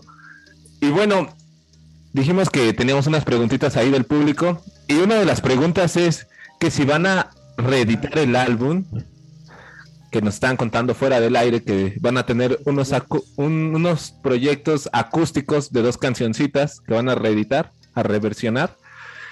Pero también el por qué, el por qué este, las ánimas del cuarto oscuro salieron de los escenarios.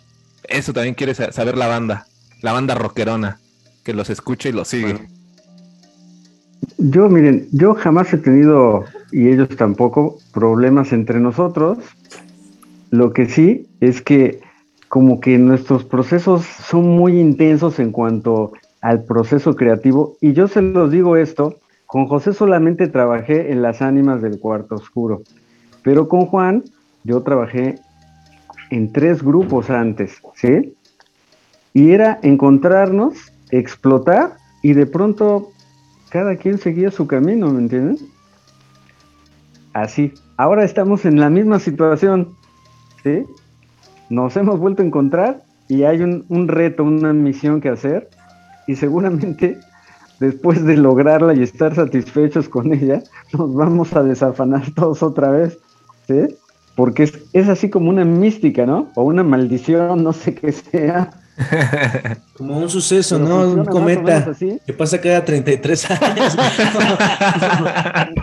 Nada más que para la siguiente ya no vamos a estar seguros. Pues es la buena, bueno, yo siento que, pues qué chido que se reencuentran, eh, no sé si tienen planes de seguir to- eh, pues, tocando en vivo, O bueno, dando shows en vivo Sí, y, y, pues seguir con un segundo, tercer, tercer álbum que es muy ambicioso, pero si realmente vuelven a la sintonía de que tienen, que construyen en, en el paisaje sonoro de su primer álbum, pues yo sin duda pienso que pueden lograrlo, ¿no? Pero ya será cosa de que ustedes nos comenten qué hay detrás de eso. De los, ¿por qué tan pocos eh, toquines, no? Creo que fueron tres o cuatro.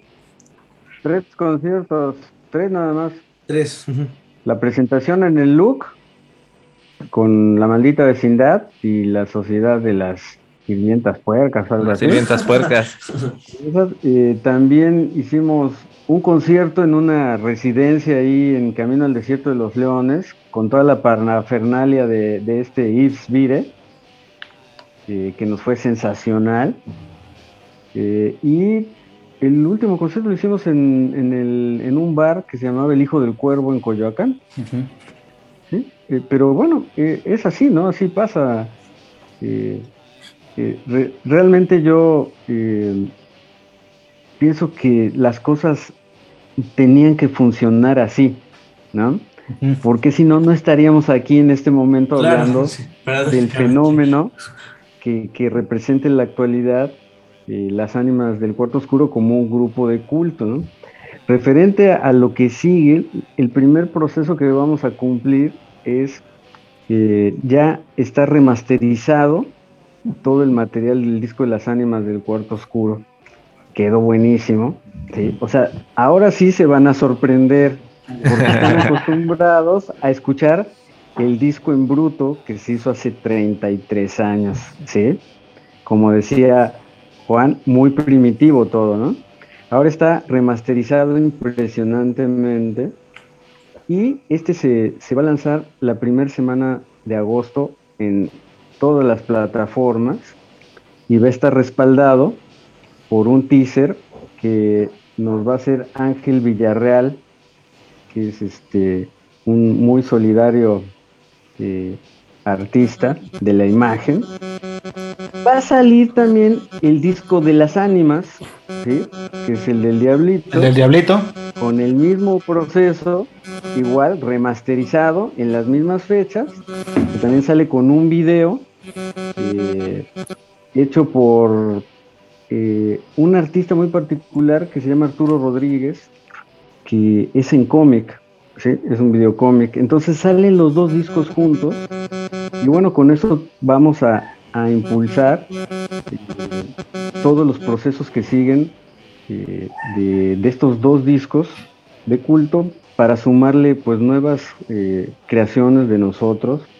Y bueno, la verdad, yo, yo siempre pienso muy adelante, luego hasta me acelero, pero ojalá podamos este, eh, poder jun- juntarnos eh, y, y tocar en vivo otra vez, ¿no? Ah, incluso ya hay algunos cantos de sirena que se me han aproximado, haciendo cosas para, para la banda en lugares importantes en 2022, si es que pues ya se puede tocar bien, ¿no? Claro, Eh, claro. cosas- son cosas importantes. Eh, se está armando una tripulación de gente que empieza a apoyar el proyecto. Y bueno, como nos sucedió con, con los que estuvieron con nosotros en, en 1988, Jaime Bax, Yves Vire, eh, Marro de Milán, y pues ahora hay un montón de gente que se empieza, nuevas generaciones, todos jóvenes con ideas así espectaculares, y que pues se empiezan a sumar a, a todo esto de las ánimas del cuarto oscuro y de las ánimas, y nos empiezan a, a- a ayudar, eh, hasta personalmente. Ustedes ahora eh, en la promoción que hicimos de, de la entrevista, pues vieron que hay chicas que, que hacen cosas maravillosas por las ánimas Sí. del cuarto oscuro, ¿no?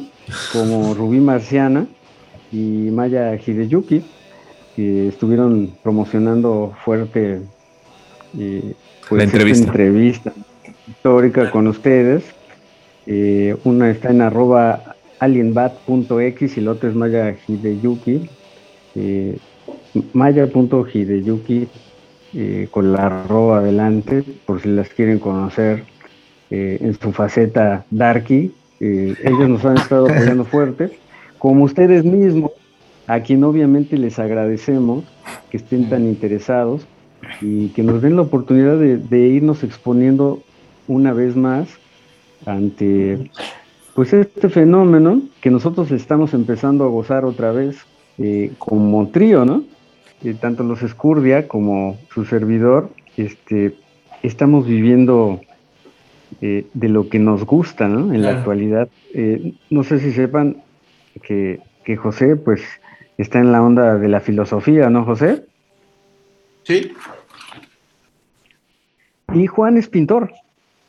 ¿sí? O sea, se dedican a eso y pues son seres libres realmente si nos ponemos a hablar de lo que es estar dentro del sistema, ¿no?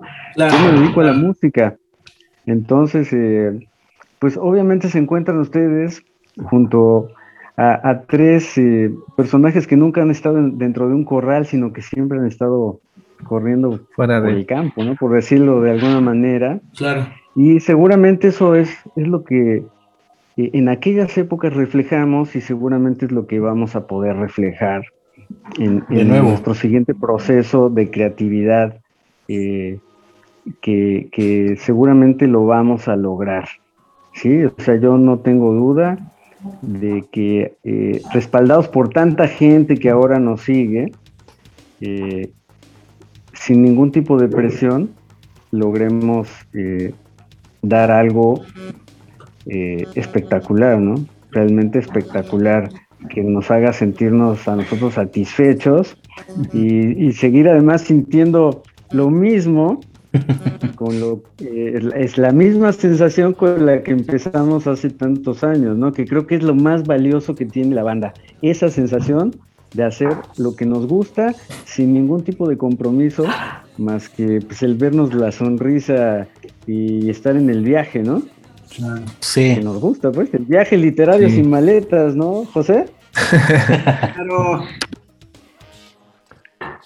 Nos vamos con otra canción, ¿no? ¿Qué les parece? Adelante, adelante, José. Ah, bueno, perdón, José, por José. Está muy callado José de por sí. Sí, ¿no? José. Pues, ¿qué les puedo yo decir? Em, supongo que eh, pues uno a veces es hablado por, por las circunstancias, ¿no? Entonces, si, si nosotros podemos dar un, paso atrás y dejar que, que la cosa suceda, entonces pues ya no vamos a ser nosotros, pero, pero pues va a suceder, ¿no? Entonces ahí eh, pues viene el- ahora sí que el, eterno retorno eh, eh, que vuel- vuelve a, producir esto que como un meteorito que cae del cielo genera unas ondas en una pues en una serie de, círculos concéntricos que se van dilatando. Y ahí pues supongo que si hay la misma simpatía que a estas alturas del partido simpatía como resonancia, ¿no? Y entonces de estas resonancias sí. se van a precipitar imágenes y las imágenes eh, pues vehiculan afectos y, y entonces hay un estallido de, de- pues va, va a suceder lo que tenga que suceder. Pero yo muy contento de reencontrarme a Toño después de todos estos años que como él decía, pues para mí mi hermano y Toño eran como, pues ya saben, ¿no? Los grandes del patio de la, de la secu.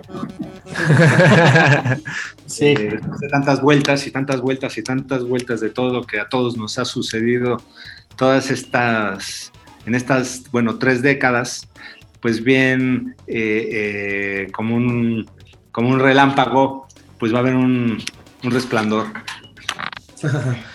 Yeah, qué bien dicho. Bueno, buena, buena, muy buena, José. Ya sé por qué estaba tan callado. Estaba pensando. Sí, claro. José. entonces vamos con Sirena. José presenta Sirena. Vamos a Sirena, escucharla José. y volvemos al último clip de la entrevista de las ánimas de- del cuarto oscuro en Roxonancia. Aquí en exclusiva por Radio Estridente, la radio que pues es para todos y hay que hacer ruido, ¿no, amigos? De las ánimas del cuarto oscuro. Ahora con ustedes, Sirena. Vamos a darle. De las ánimas del cuarto oscuro.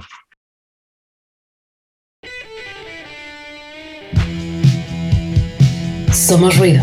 Somos estridente.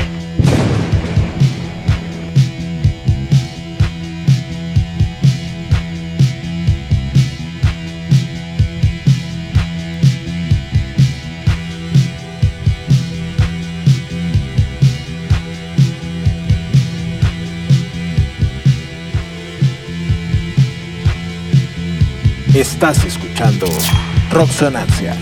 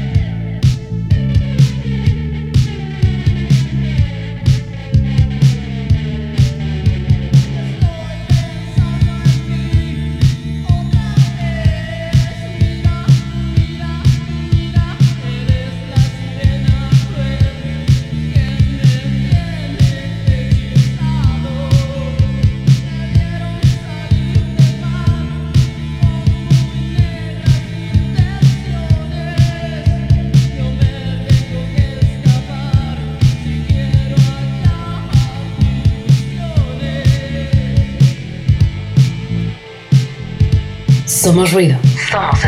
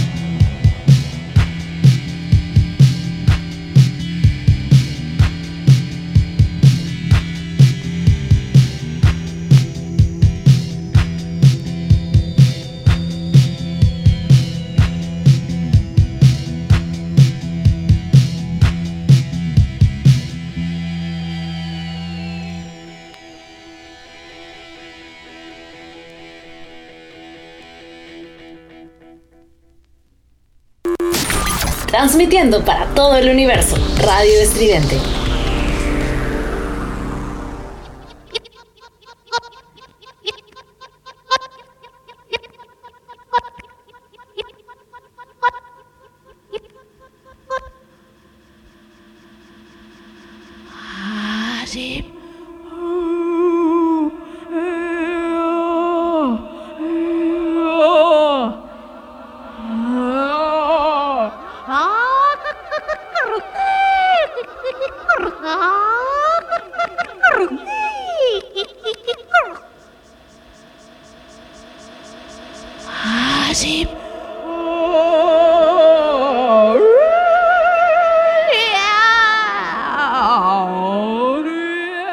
Regresamos a la entrevista con las ánimas del cuarto oscuro. Esta entrevista que estamos teniendo en Roxonancia.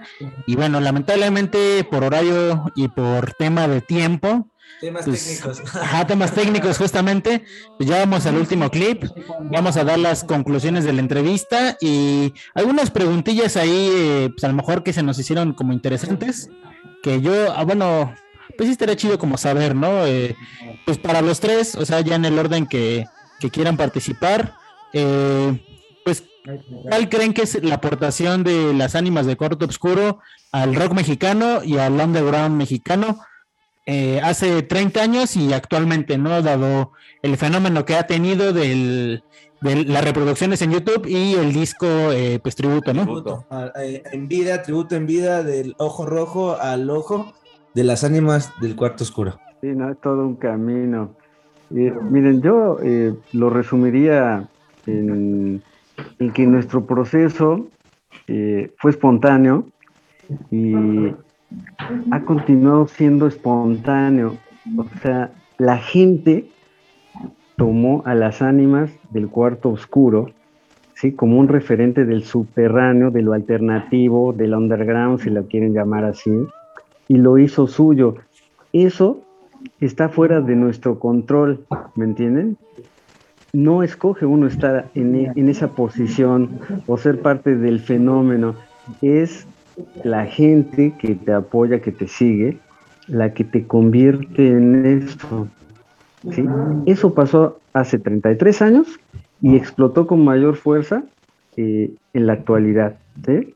Por lo tanto, este, es una especie de hechizo, de magia, un acto metafísico, podría acotar mi estimado José, pero del que no tenemos control más que con nuestro proceso creativo, que es el que tenemos que trabajar para pues seguir eh, gozando, la verdad, de, de, pues este reconocimiento que ahora vivimos, que ahora disfrutamos y que eh, sinceramente nunca buscamos. Nos encontró a nosotros todo esto, ¿sí? Creo que ahí está la clave del asunto. Nosotros nunca lo buscamos, sino que el reconocimiento nos encontró a nosotros. No sé qué opine José, por ejemplo. Pues a, mí- me sigue gustando el, ojo de la, portada porque pues es un ojo, pero es la visión y es lo visto, ¿no? Y aquí, pues es, es- una mirada que al, al mirar se, se crea, pero se está mirando a sí misma, pero siempre cuando se está mirando a sí misma encuentra que, que no es ella, sino lo que sucede en ella, ¿no? Y entonces ahí, eh, pues lo, lo que sucede es que pues el pasado regresó al- al presente, pero el presente fue al, al- está viendo al pasado, ¿no? Entonces aquí los, los tiempos se, se dislocan y entonces lo que cae es, es la lluvia, la lluvia de la, la lluvia de la tarde y, y ahí se forma un arco iris, ¿no? Entonces, pues nosotros estamos viendo el, el arco iris 30 años después de cuando éramos unos adolescentes pachecos. eh, ya llegaron al final del arco iris. interesando, al final de cuentas. Entonces, pues si eso sigue sucediendo o nos sigue sucediendo, pues yo, yo encantado de, de participar. Juan, Dale. Juan, ¿qué tienes que decir? No, wow. Gracias. Yo estoy encantado y nada más, nada más. Ojalá, ojalá Está podamos buenísimo. seguir haciendo esto Sí, ¿eh? Hasta el final, ¿no? hasta el final, hasta morir. El rock and roll Honestamente, es cabrón. honestamente, creo que el mejor fin de toda persona es terminar eh, como empezó, haciendo lo que le gustó. Jodiendo. ¿Sí? Jodiendo. ¿Eh?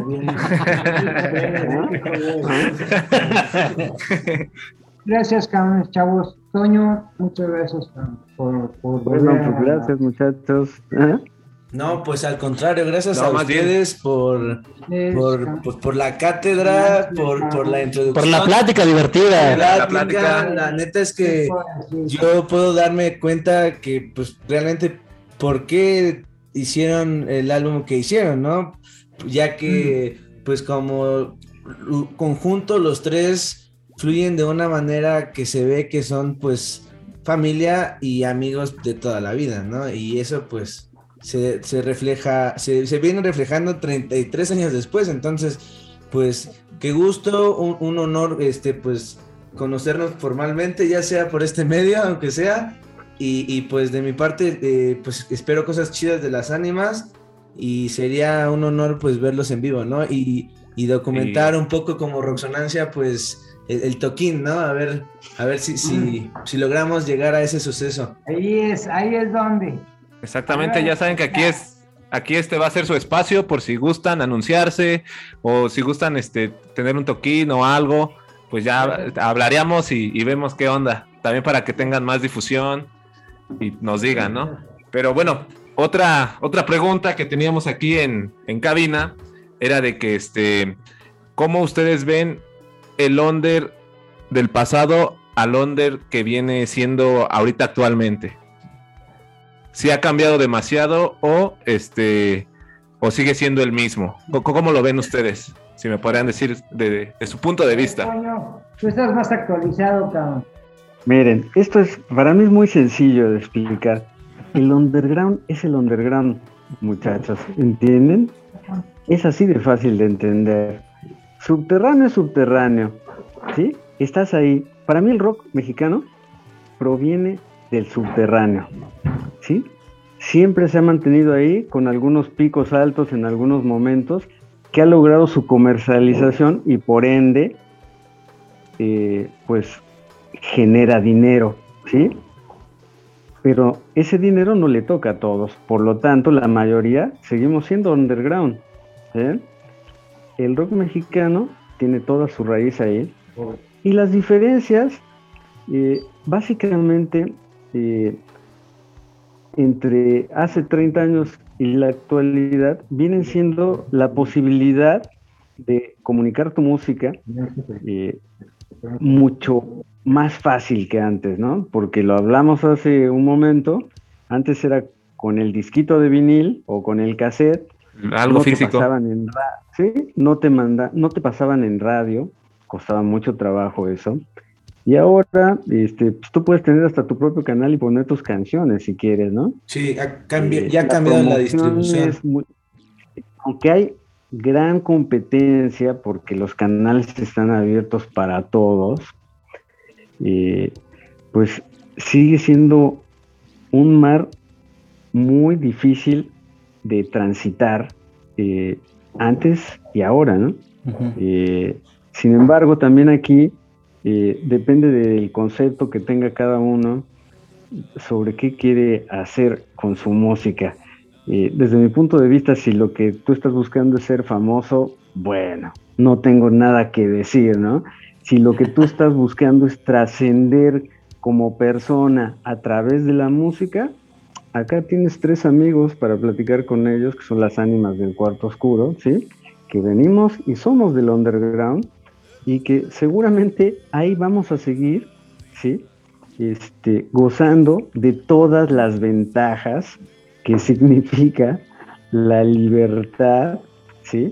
Eh, de pensamiento y de obra eh, para, pues, estar bien. Es, es- es- eso es lo que yo pienso, ¿no? José, Juan, ¿algún comentario? Yo tengo un comentario. Eh, Conclusión. la música, Conclusiones, ajá. la música en general es, es como el pan, la leche y los huevos. Eh, eh, resonancia con, con- con la gente. ¿sí? O sea, la música es, es va a funcionar siempre, ¿no? Llámele underground, llámele... ¿Qué, ta- qué más underground que un güey que canta en el mercado? Güey, ese es underground. ¿sí? Que no necesita de los reflectores. Cambia, trasciende. Sí. ¿no? Entonces, con las ánimas del cuarto oscuro, y como nuestra música es romántica, al final de cuentas es romántica. En el romanticismo, ¿sí? es el héroe, el héroe caído. Es románticamente depresiva, ¿no, Juan? Exactamente, es depresiva y al mismo tiempo es, es amor, es el amor. Sí, románticamente El depresiva. amor romántico. ¿sí? José, algo que. Para agregar. Ajá, ya Ya, para después- que cierres. Después de lo, de lo dicho, yo ya, ¿qué puedo, qué puedo agregar? Yo, No, no, yo cada año eh, tengo los festejos Sagitario, que es que pues es mi cumpleaños, pero me gusta festejarlo así durante... Y entonces reúno varios amigos Sagitarios y hacemos varias fiestas seguidas, ¿no? en casa. Ya cuando todo el mundo está así, les pongo la canción de Decadencia, ¿no? Y, y- y realmente... Entonces hay es que la, la banda sí, sí, sí se pone a, a- a bailar y entonces como que el, el- el disco en esta eh, que dice Toño y mi hermano, ¿no? En, en estos eh, eh, fierros viejos, ochenteros, eh, románticos, hay como una especie de, de- de torsión arcaizante, ¿no? Entonces, eh, pues ya estamos en, en- en- en la, en- en- en la piedra y la, y la sonaja, ya estamos en el, en el fuego y en el, en el, en el todos La- muy la hasta herramienta. en el fuego y en el tambor. No, pues este. Bueno, pues. Algo que anotar ustedes, muchachos. Yo nada más quería agradecerle a José, a Juan, a Toño, pues esta, esta entrevista. Muy locochona, muy punk, la verdad. Está por- chido, la verdad. Un, un modo muy loco de trabajar. Pero bueno, eso es. Qué chido, ¿no? Eso obviamente Sí, pues es lo que suma, lo que suma, lo que suma del, del disco y pues personalmente y particularmente eh, pues en el programa pues nos interesamos por el rock mexicano en especial y bueno pues es un gusto la verdad, ¿no? Eh, un gusto conocerlos, platicar charlar de las ánimas, de lo que sigue para las ánimas. Y pues yo, yo quedo muy satisfecho y quedo ansiosa también por qué va a pasar, ¿no? Claro, sí, pues, Exactamente, que es lo con- que Adelante, adelante, perdón, perdón, Rodri. es lo que le lo que nos deja ansiosos y qué va a pasar con, con esta banda, ¿no? Que, que ya nos acaba de dar en exclusiva que a principios de agosto va, va a estrenar, va a hacer sacar su reedición de, del disco. Lo del el streaming y ya después. Ajá, exactamente.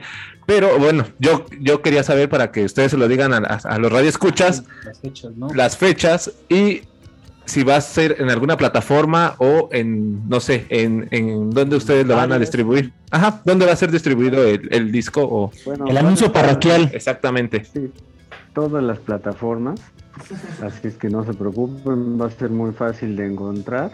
A partir de la primera semana de agosto seguro ya van a poder acceder ahí. Y este, nos va mucho gusto compartirles este, este nuevo proceso. Sobre lo que sigue, bueno, eh, acá tenemos a las tres ánimas del cuarto oscuro presentes, ¿sí? Que es un gran comienzo, ¿ok? Vamos a, a ponerle corazón negro todos. Eh, necesitamos que nos apoyen, nos sigan apoyando. Y bueno, eh, ahora la pelota está del lado de nuestra cancha, así es que tenemos que hacer nuestro trabajo ahora que regresamos. Sí, Sí, por supuesto. Les toca sacar, ¿no? Tienen que pues ahí construir algo bueno para toda la gente pues que, que, que los escucha, ¿no? Que son Desde hace bastantes. 33 años. Y este, pues nada, ¿no? De mi parte, muchas gracias. eh, es un gusto conocerlos a los tres. Yo me, me voy igual muy satisfecho. Y, y, pues decirles que estamos aquí cuando gusten. Después, seguramente en otro momento podremos tener otra, otra entrevista o seguir platicando en el programa sobre pues, las ánimas del cuarto oscuro y pues su místico regreso después de 33 años. Es el regreso presencial porque la música ahí ha estado. estuvo, la música ahí estuvo, sí, exactamente. Esa sigue ahí. Bueno, y pues a todos un abrazo desde Buenos Aires, Argentina. Espero encontrármelos a, a todos, tanto a mis compañeros como a ustedes, eh, el próximo año por allá en, en México, porque llevo muchos años ya sin visitar. Por supuesto, por supuesto. Y pues José y Juan, despídense de acá de los amigos de Roxana, Roxananciosos. Los roxananciosos. Muchas gracias, muchas gracias. ¿eh? Y este, arriba somos. José, tenías tu micrófono cerrado. Ah, sí, ahora sí. Muchas gracias. Bueno, pues. Pues yo igual. Vamos a- ah, bueno, sí, perdón, eh, perdón, perdón, perdón, yo igual estoy muy agradecido con ustedes que nos permitieron estar un tiempo aquí con nosotros con esta gran entrevista, esta exclusiva de, como ya lo dijimos desde el principio, es la primera banda mexicana que entrevistamos y esperemos les haya gustado y hayan estado a gusto con nosotros y muchas gracias por, por esta entrevista. Y igual, estoy súper satisfecho con, con Ya su trabajo que han hecho. En verdad, yo también escuché su, su disco y es sí me, me gustó, me gustó. Y, la de Decadencia es la que más me gustó. Es la, Ah, por la, cierto, la super canción. vamos a ir con la última canción si la quiere presentar alguien de los tres.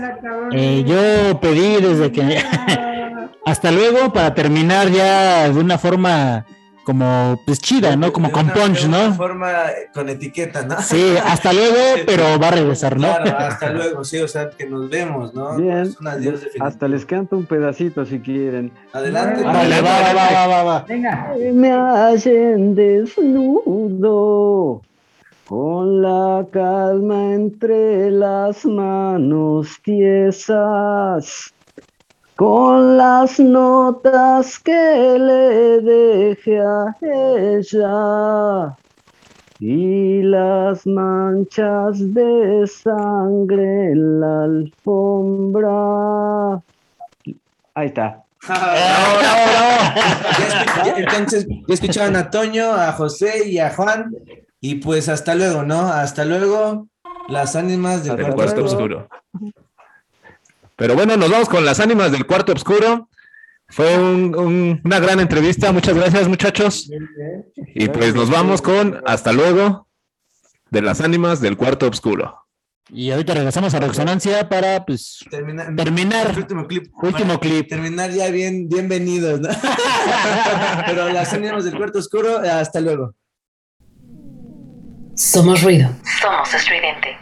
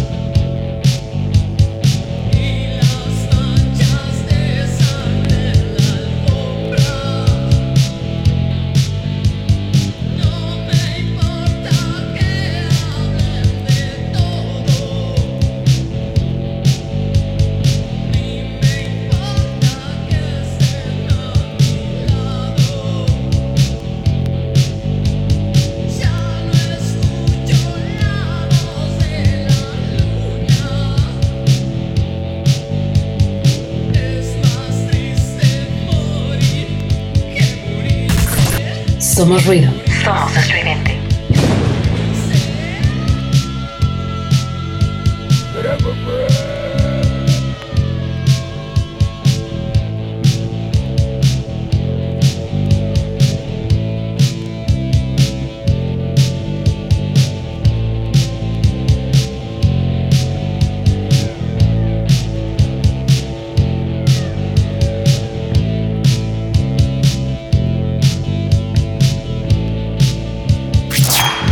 resonancia.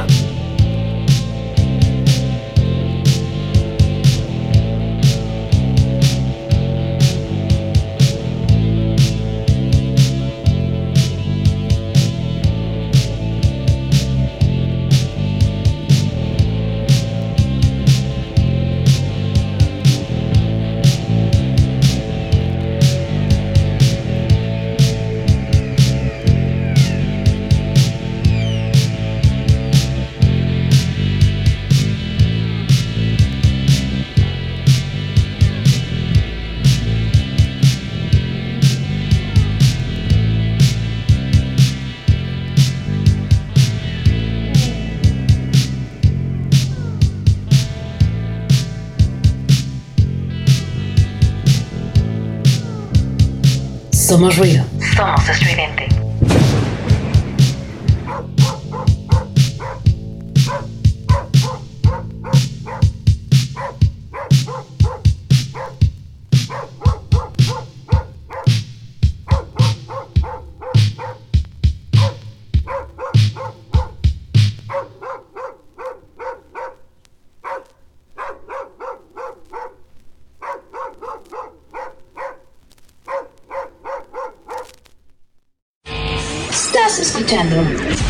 Radio Estridente.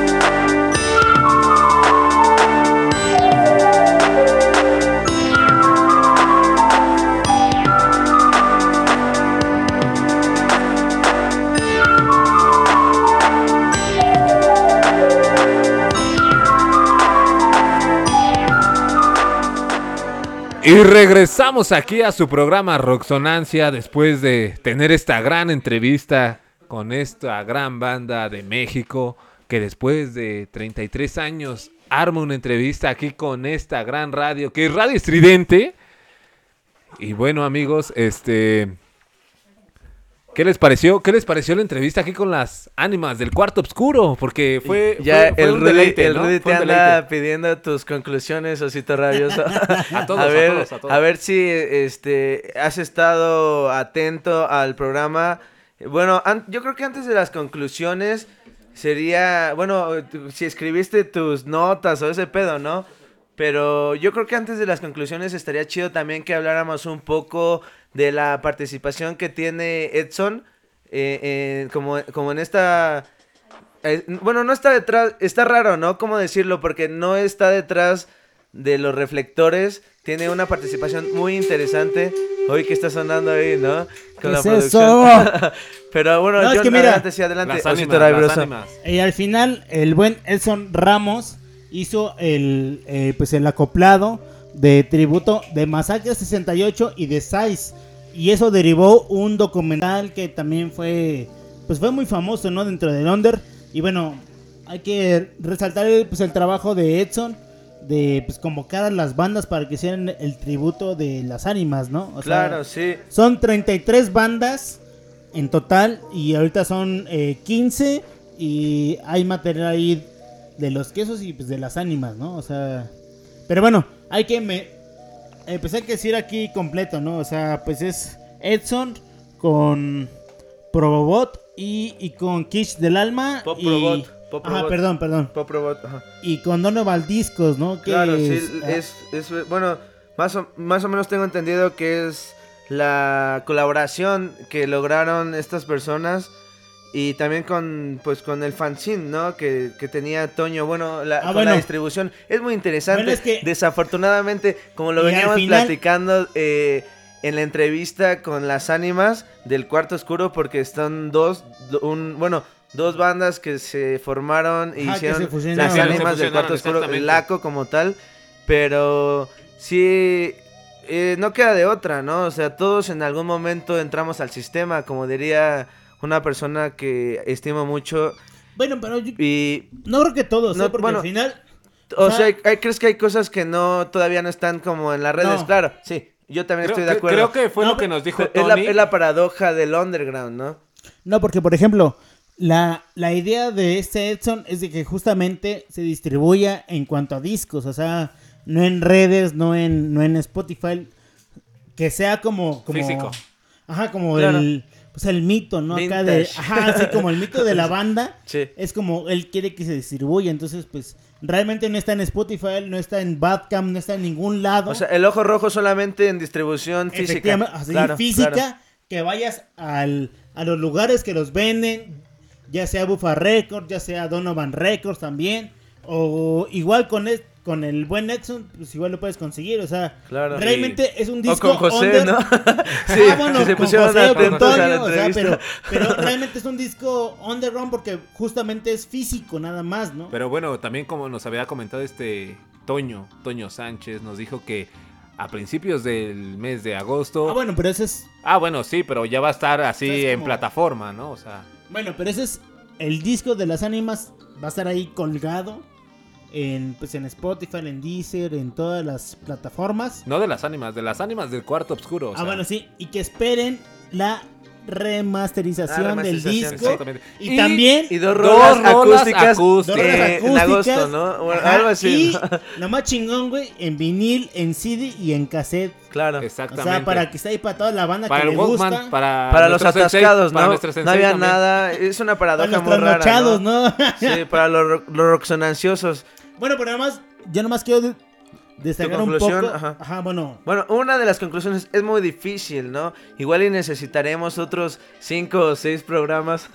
Para No, es broma. debrayarnos de Claro, este no, no, no, para, para realmente, under, ¿no? Para realmente platicar algo concreto de las ideas del underground, del rock propiamente mexicano. Pero bueno, adelante, no, no, no me quiero debrayar tanto porque la producción nos está este, quemando el tiempo. los minutos. Yo nada más quiero recalcar el pues el papel acá de los de los músicos de Edson de Discos Donovan pues para hacer el disco, ¿no? Claro, Tributo, ¿no? De claro. que al final trajo a bueno, revivió entre comillas el mito de las ánimas, ¿no? Entonces, creo que es muy importante para el rock mexicano Sí. y pues al final es un referente para la pues para la banda más joven, ¿no? Porque al final de los 30 para acá, pues ya tienen 50 los que lo escuchaban, ¿no? Entonces, pues es muy diferente, ¿no? Claro, y desglosando como tal Desglosando pendejo. Desglosando, ya lo dije bien, aprendí un poco, porque uno sí aprende de sus errores. bueno, eso parece un comercial, ¿no? Pero bueno, Desenglosando. eh, des- este, a huevo, gracias, eh, Roxonancia, por la oportunidad. no, no, no. Yo igual lo único que quisiera ya como aclarar, en, otro momento vamos a comentar, este, pues bien, cosas que están como dispersas, pero muy interesante la, la plática con Laco. La colaboración creo que es muy chida. Eh, no sé hasta cierto punto cómo estaban pensando el disco, pero su álbum le salió muy interesante, hasta de culto de cierta forma, por su no participación después de 33 años en la escena. Entonces, pues mis conclusiones serían como que el underground, luego lo hablamos en otros programas especiales del underground. y, y nada, ¿no? Pues mucho, muchas Pues nada, felicitaciones a las ánimas. Ojalá que sigan eh, trabajando en sus proyectos. Y pues un aplauso, ¿no? No sé si les pusimos un aplauso, pero para Toño, para José, para Juan, los hermanos Estudia, pues saludos, ¿no? Y aplauso. Ahí nos vemos eh, después. Muy interesante este seguimiento. En otra ocasión seguramente habrá algo más interesante para comentar en más programas. Pero bueno, de mi parte es todo. Soy Omar, el coreano. Y pues que estén chidos, ¿no? Que el Dios del rock los bendiga. Igual ahorita si me dan chance de hablar, pues sigo diciendo alguna mamada, pero pues este chido, ¿no? Ahí nos vemos en otro especial y recuerden que el cielo está de fiesta porque está Racamandaca en un en un tributo especial para el cielo. Sí, como tú lo dijiste, este programa es Ah, bueno, especial para una ¿no? persona. Salud, ¿no? es este. Pues Este programa es miércoles, especial ya jueves. ¿no? Échense una chela. Ahora me tocó a mí. Este, perdón, este, tú dijiste que este programa Sí, es especial para ti, una para una persona, sí. una dedicatoria. Sí, y qué bien, ¿no? Este, qué buena onda. Adelante, también los saludos. Falta... Los Mira, yo saludos. ya me despedí, qué tonto. Saludos para todo el mundo, gracias por los que nos escuchan. A mi amor eh, María López y a todas las personas, a mi familia, a mi hermana, lo que sean, a los de la cabina. Y bueno, pues chido. Ya es todo de mi parte porque la producción nos anda apurando, así que concéntrense muchachos. Saludos a las ánimas, buen trabajo con Edson y toda la banda.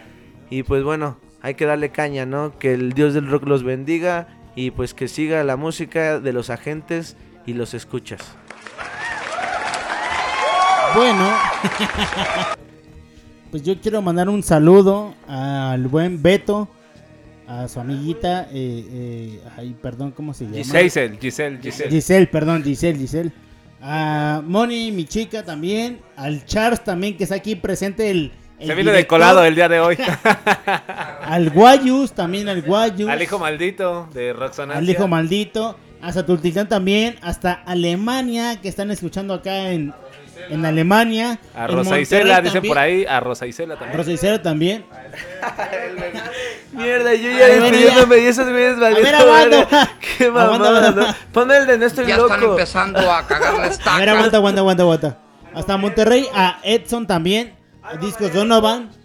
Y también, pues, obviamente a Argentina. Que yo no estoy enfermo de al mis señor facultades Toño. mentales. A José, a Juan Escurdia también. Saludo para ellos. A Tultitlán también para mí. Para Víctor, para Lupita. Para Monterrey también, para Mariana, para Gerardo. Para Ivonne.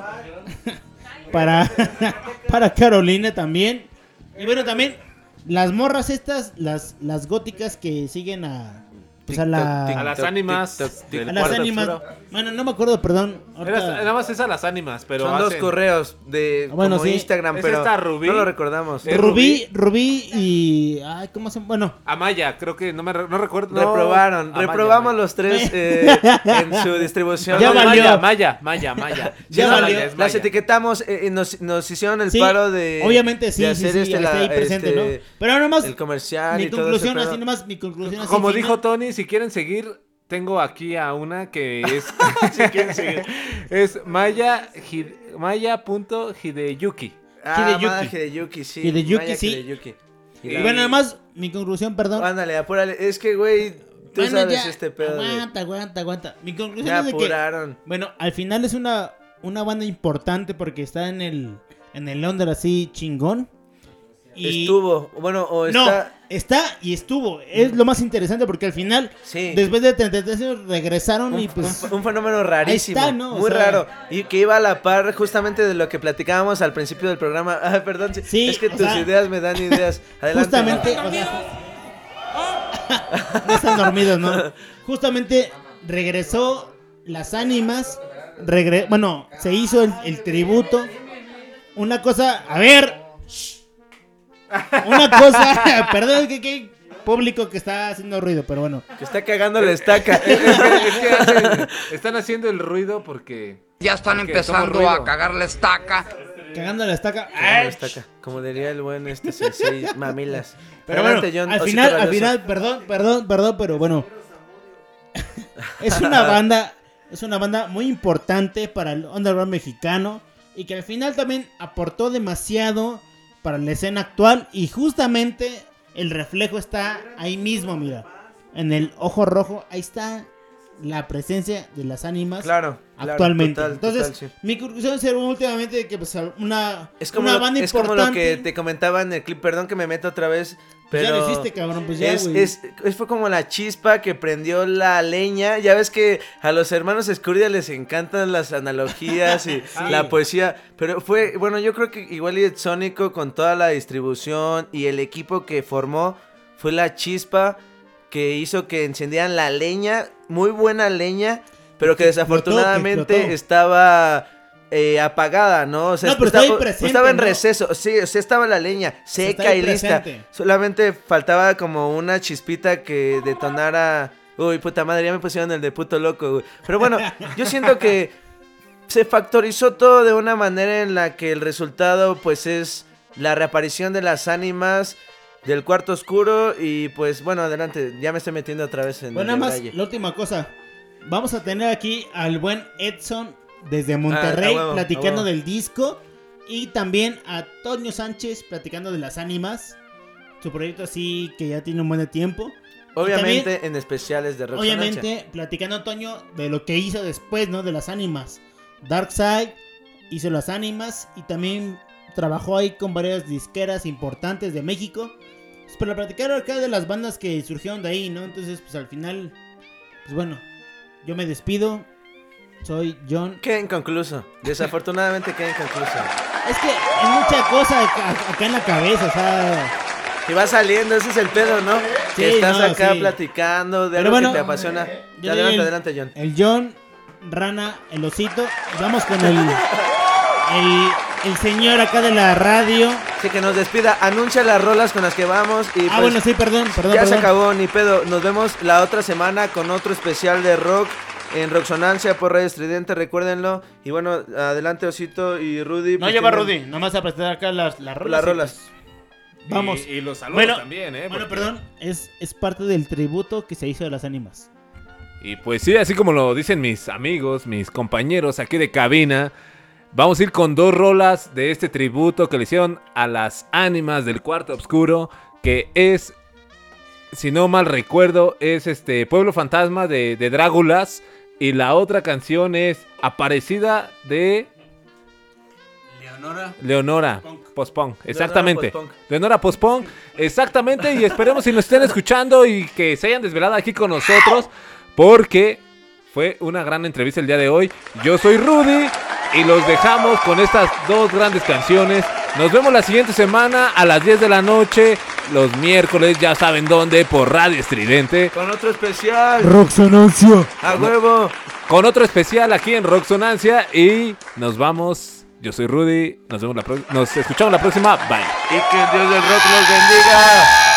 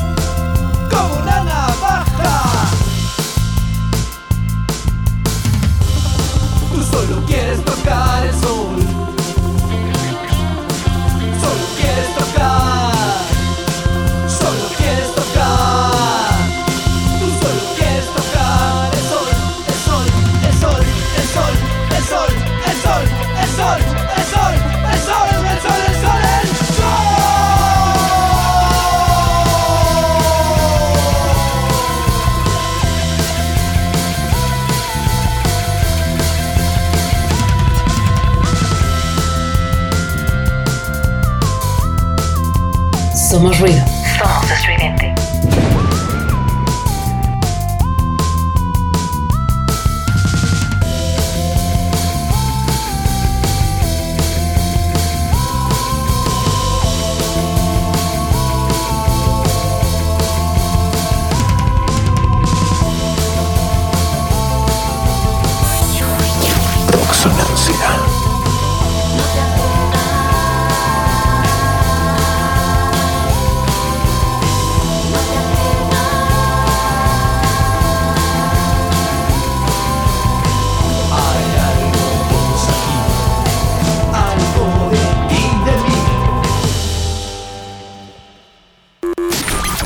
transmitiendo para todo el universo. Radio Estridente.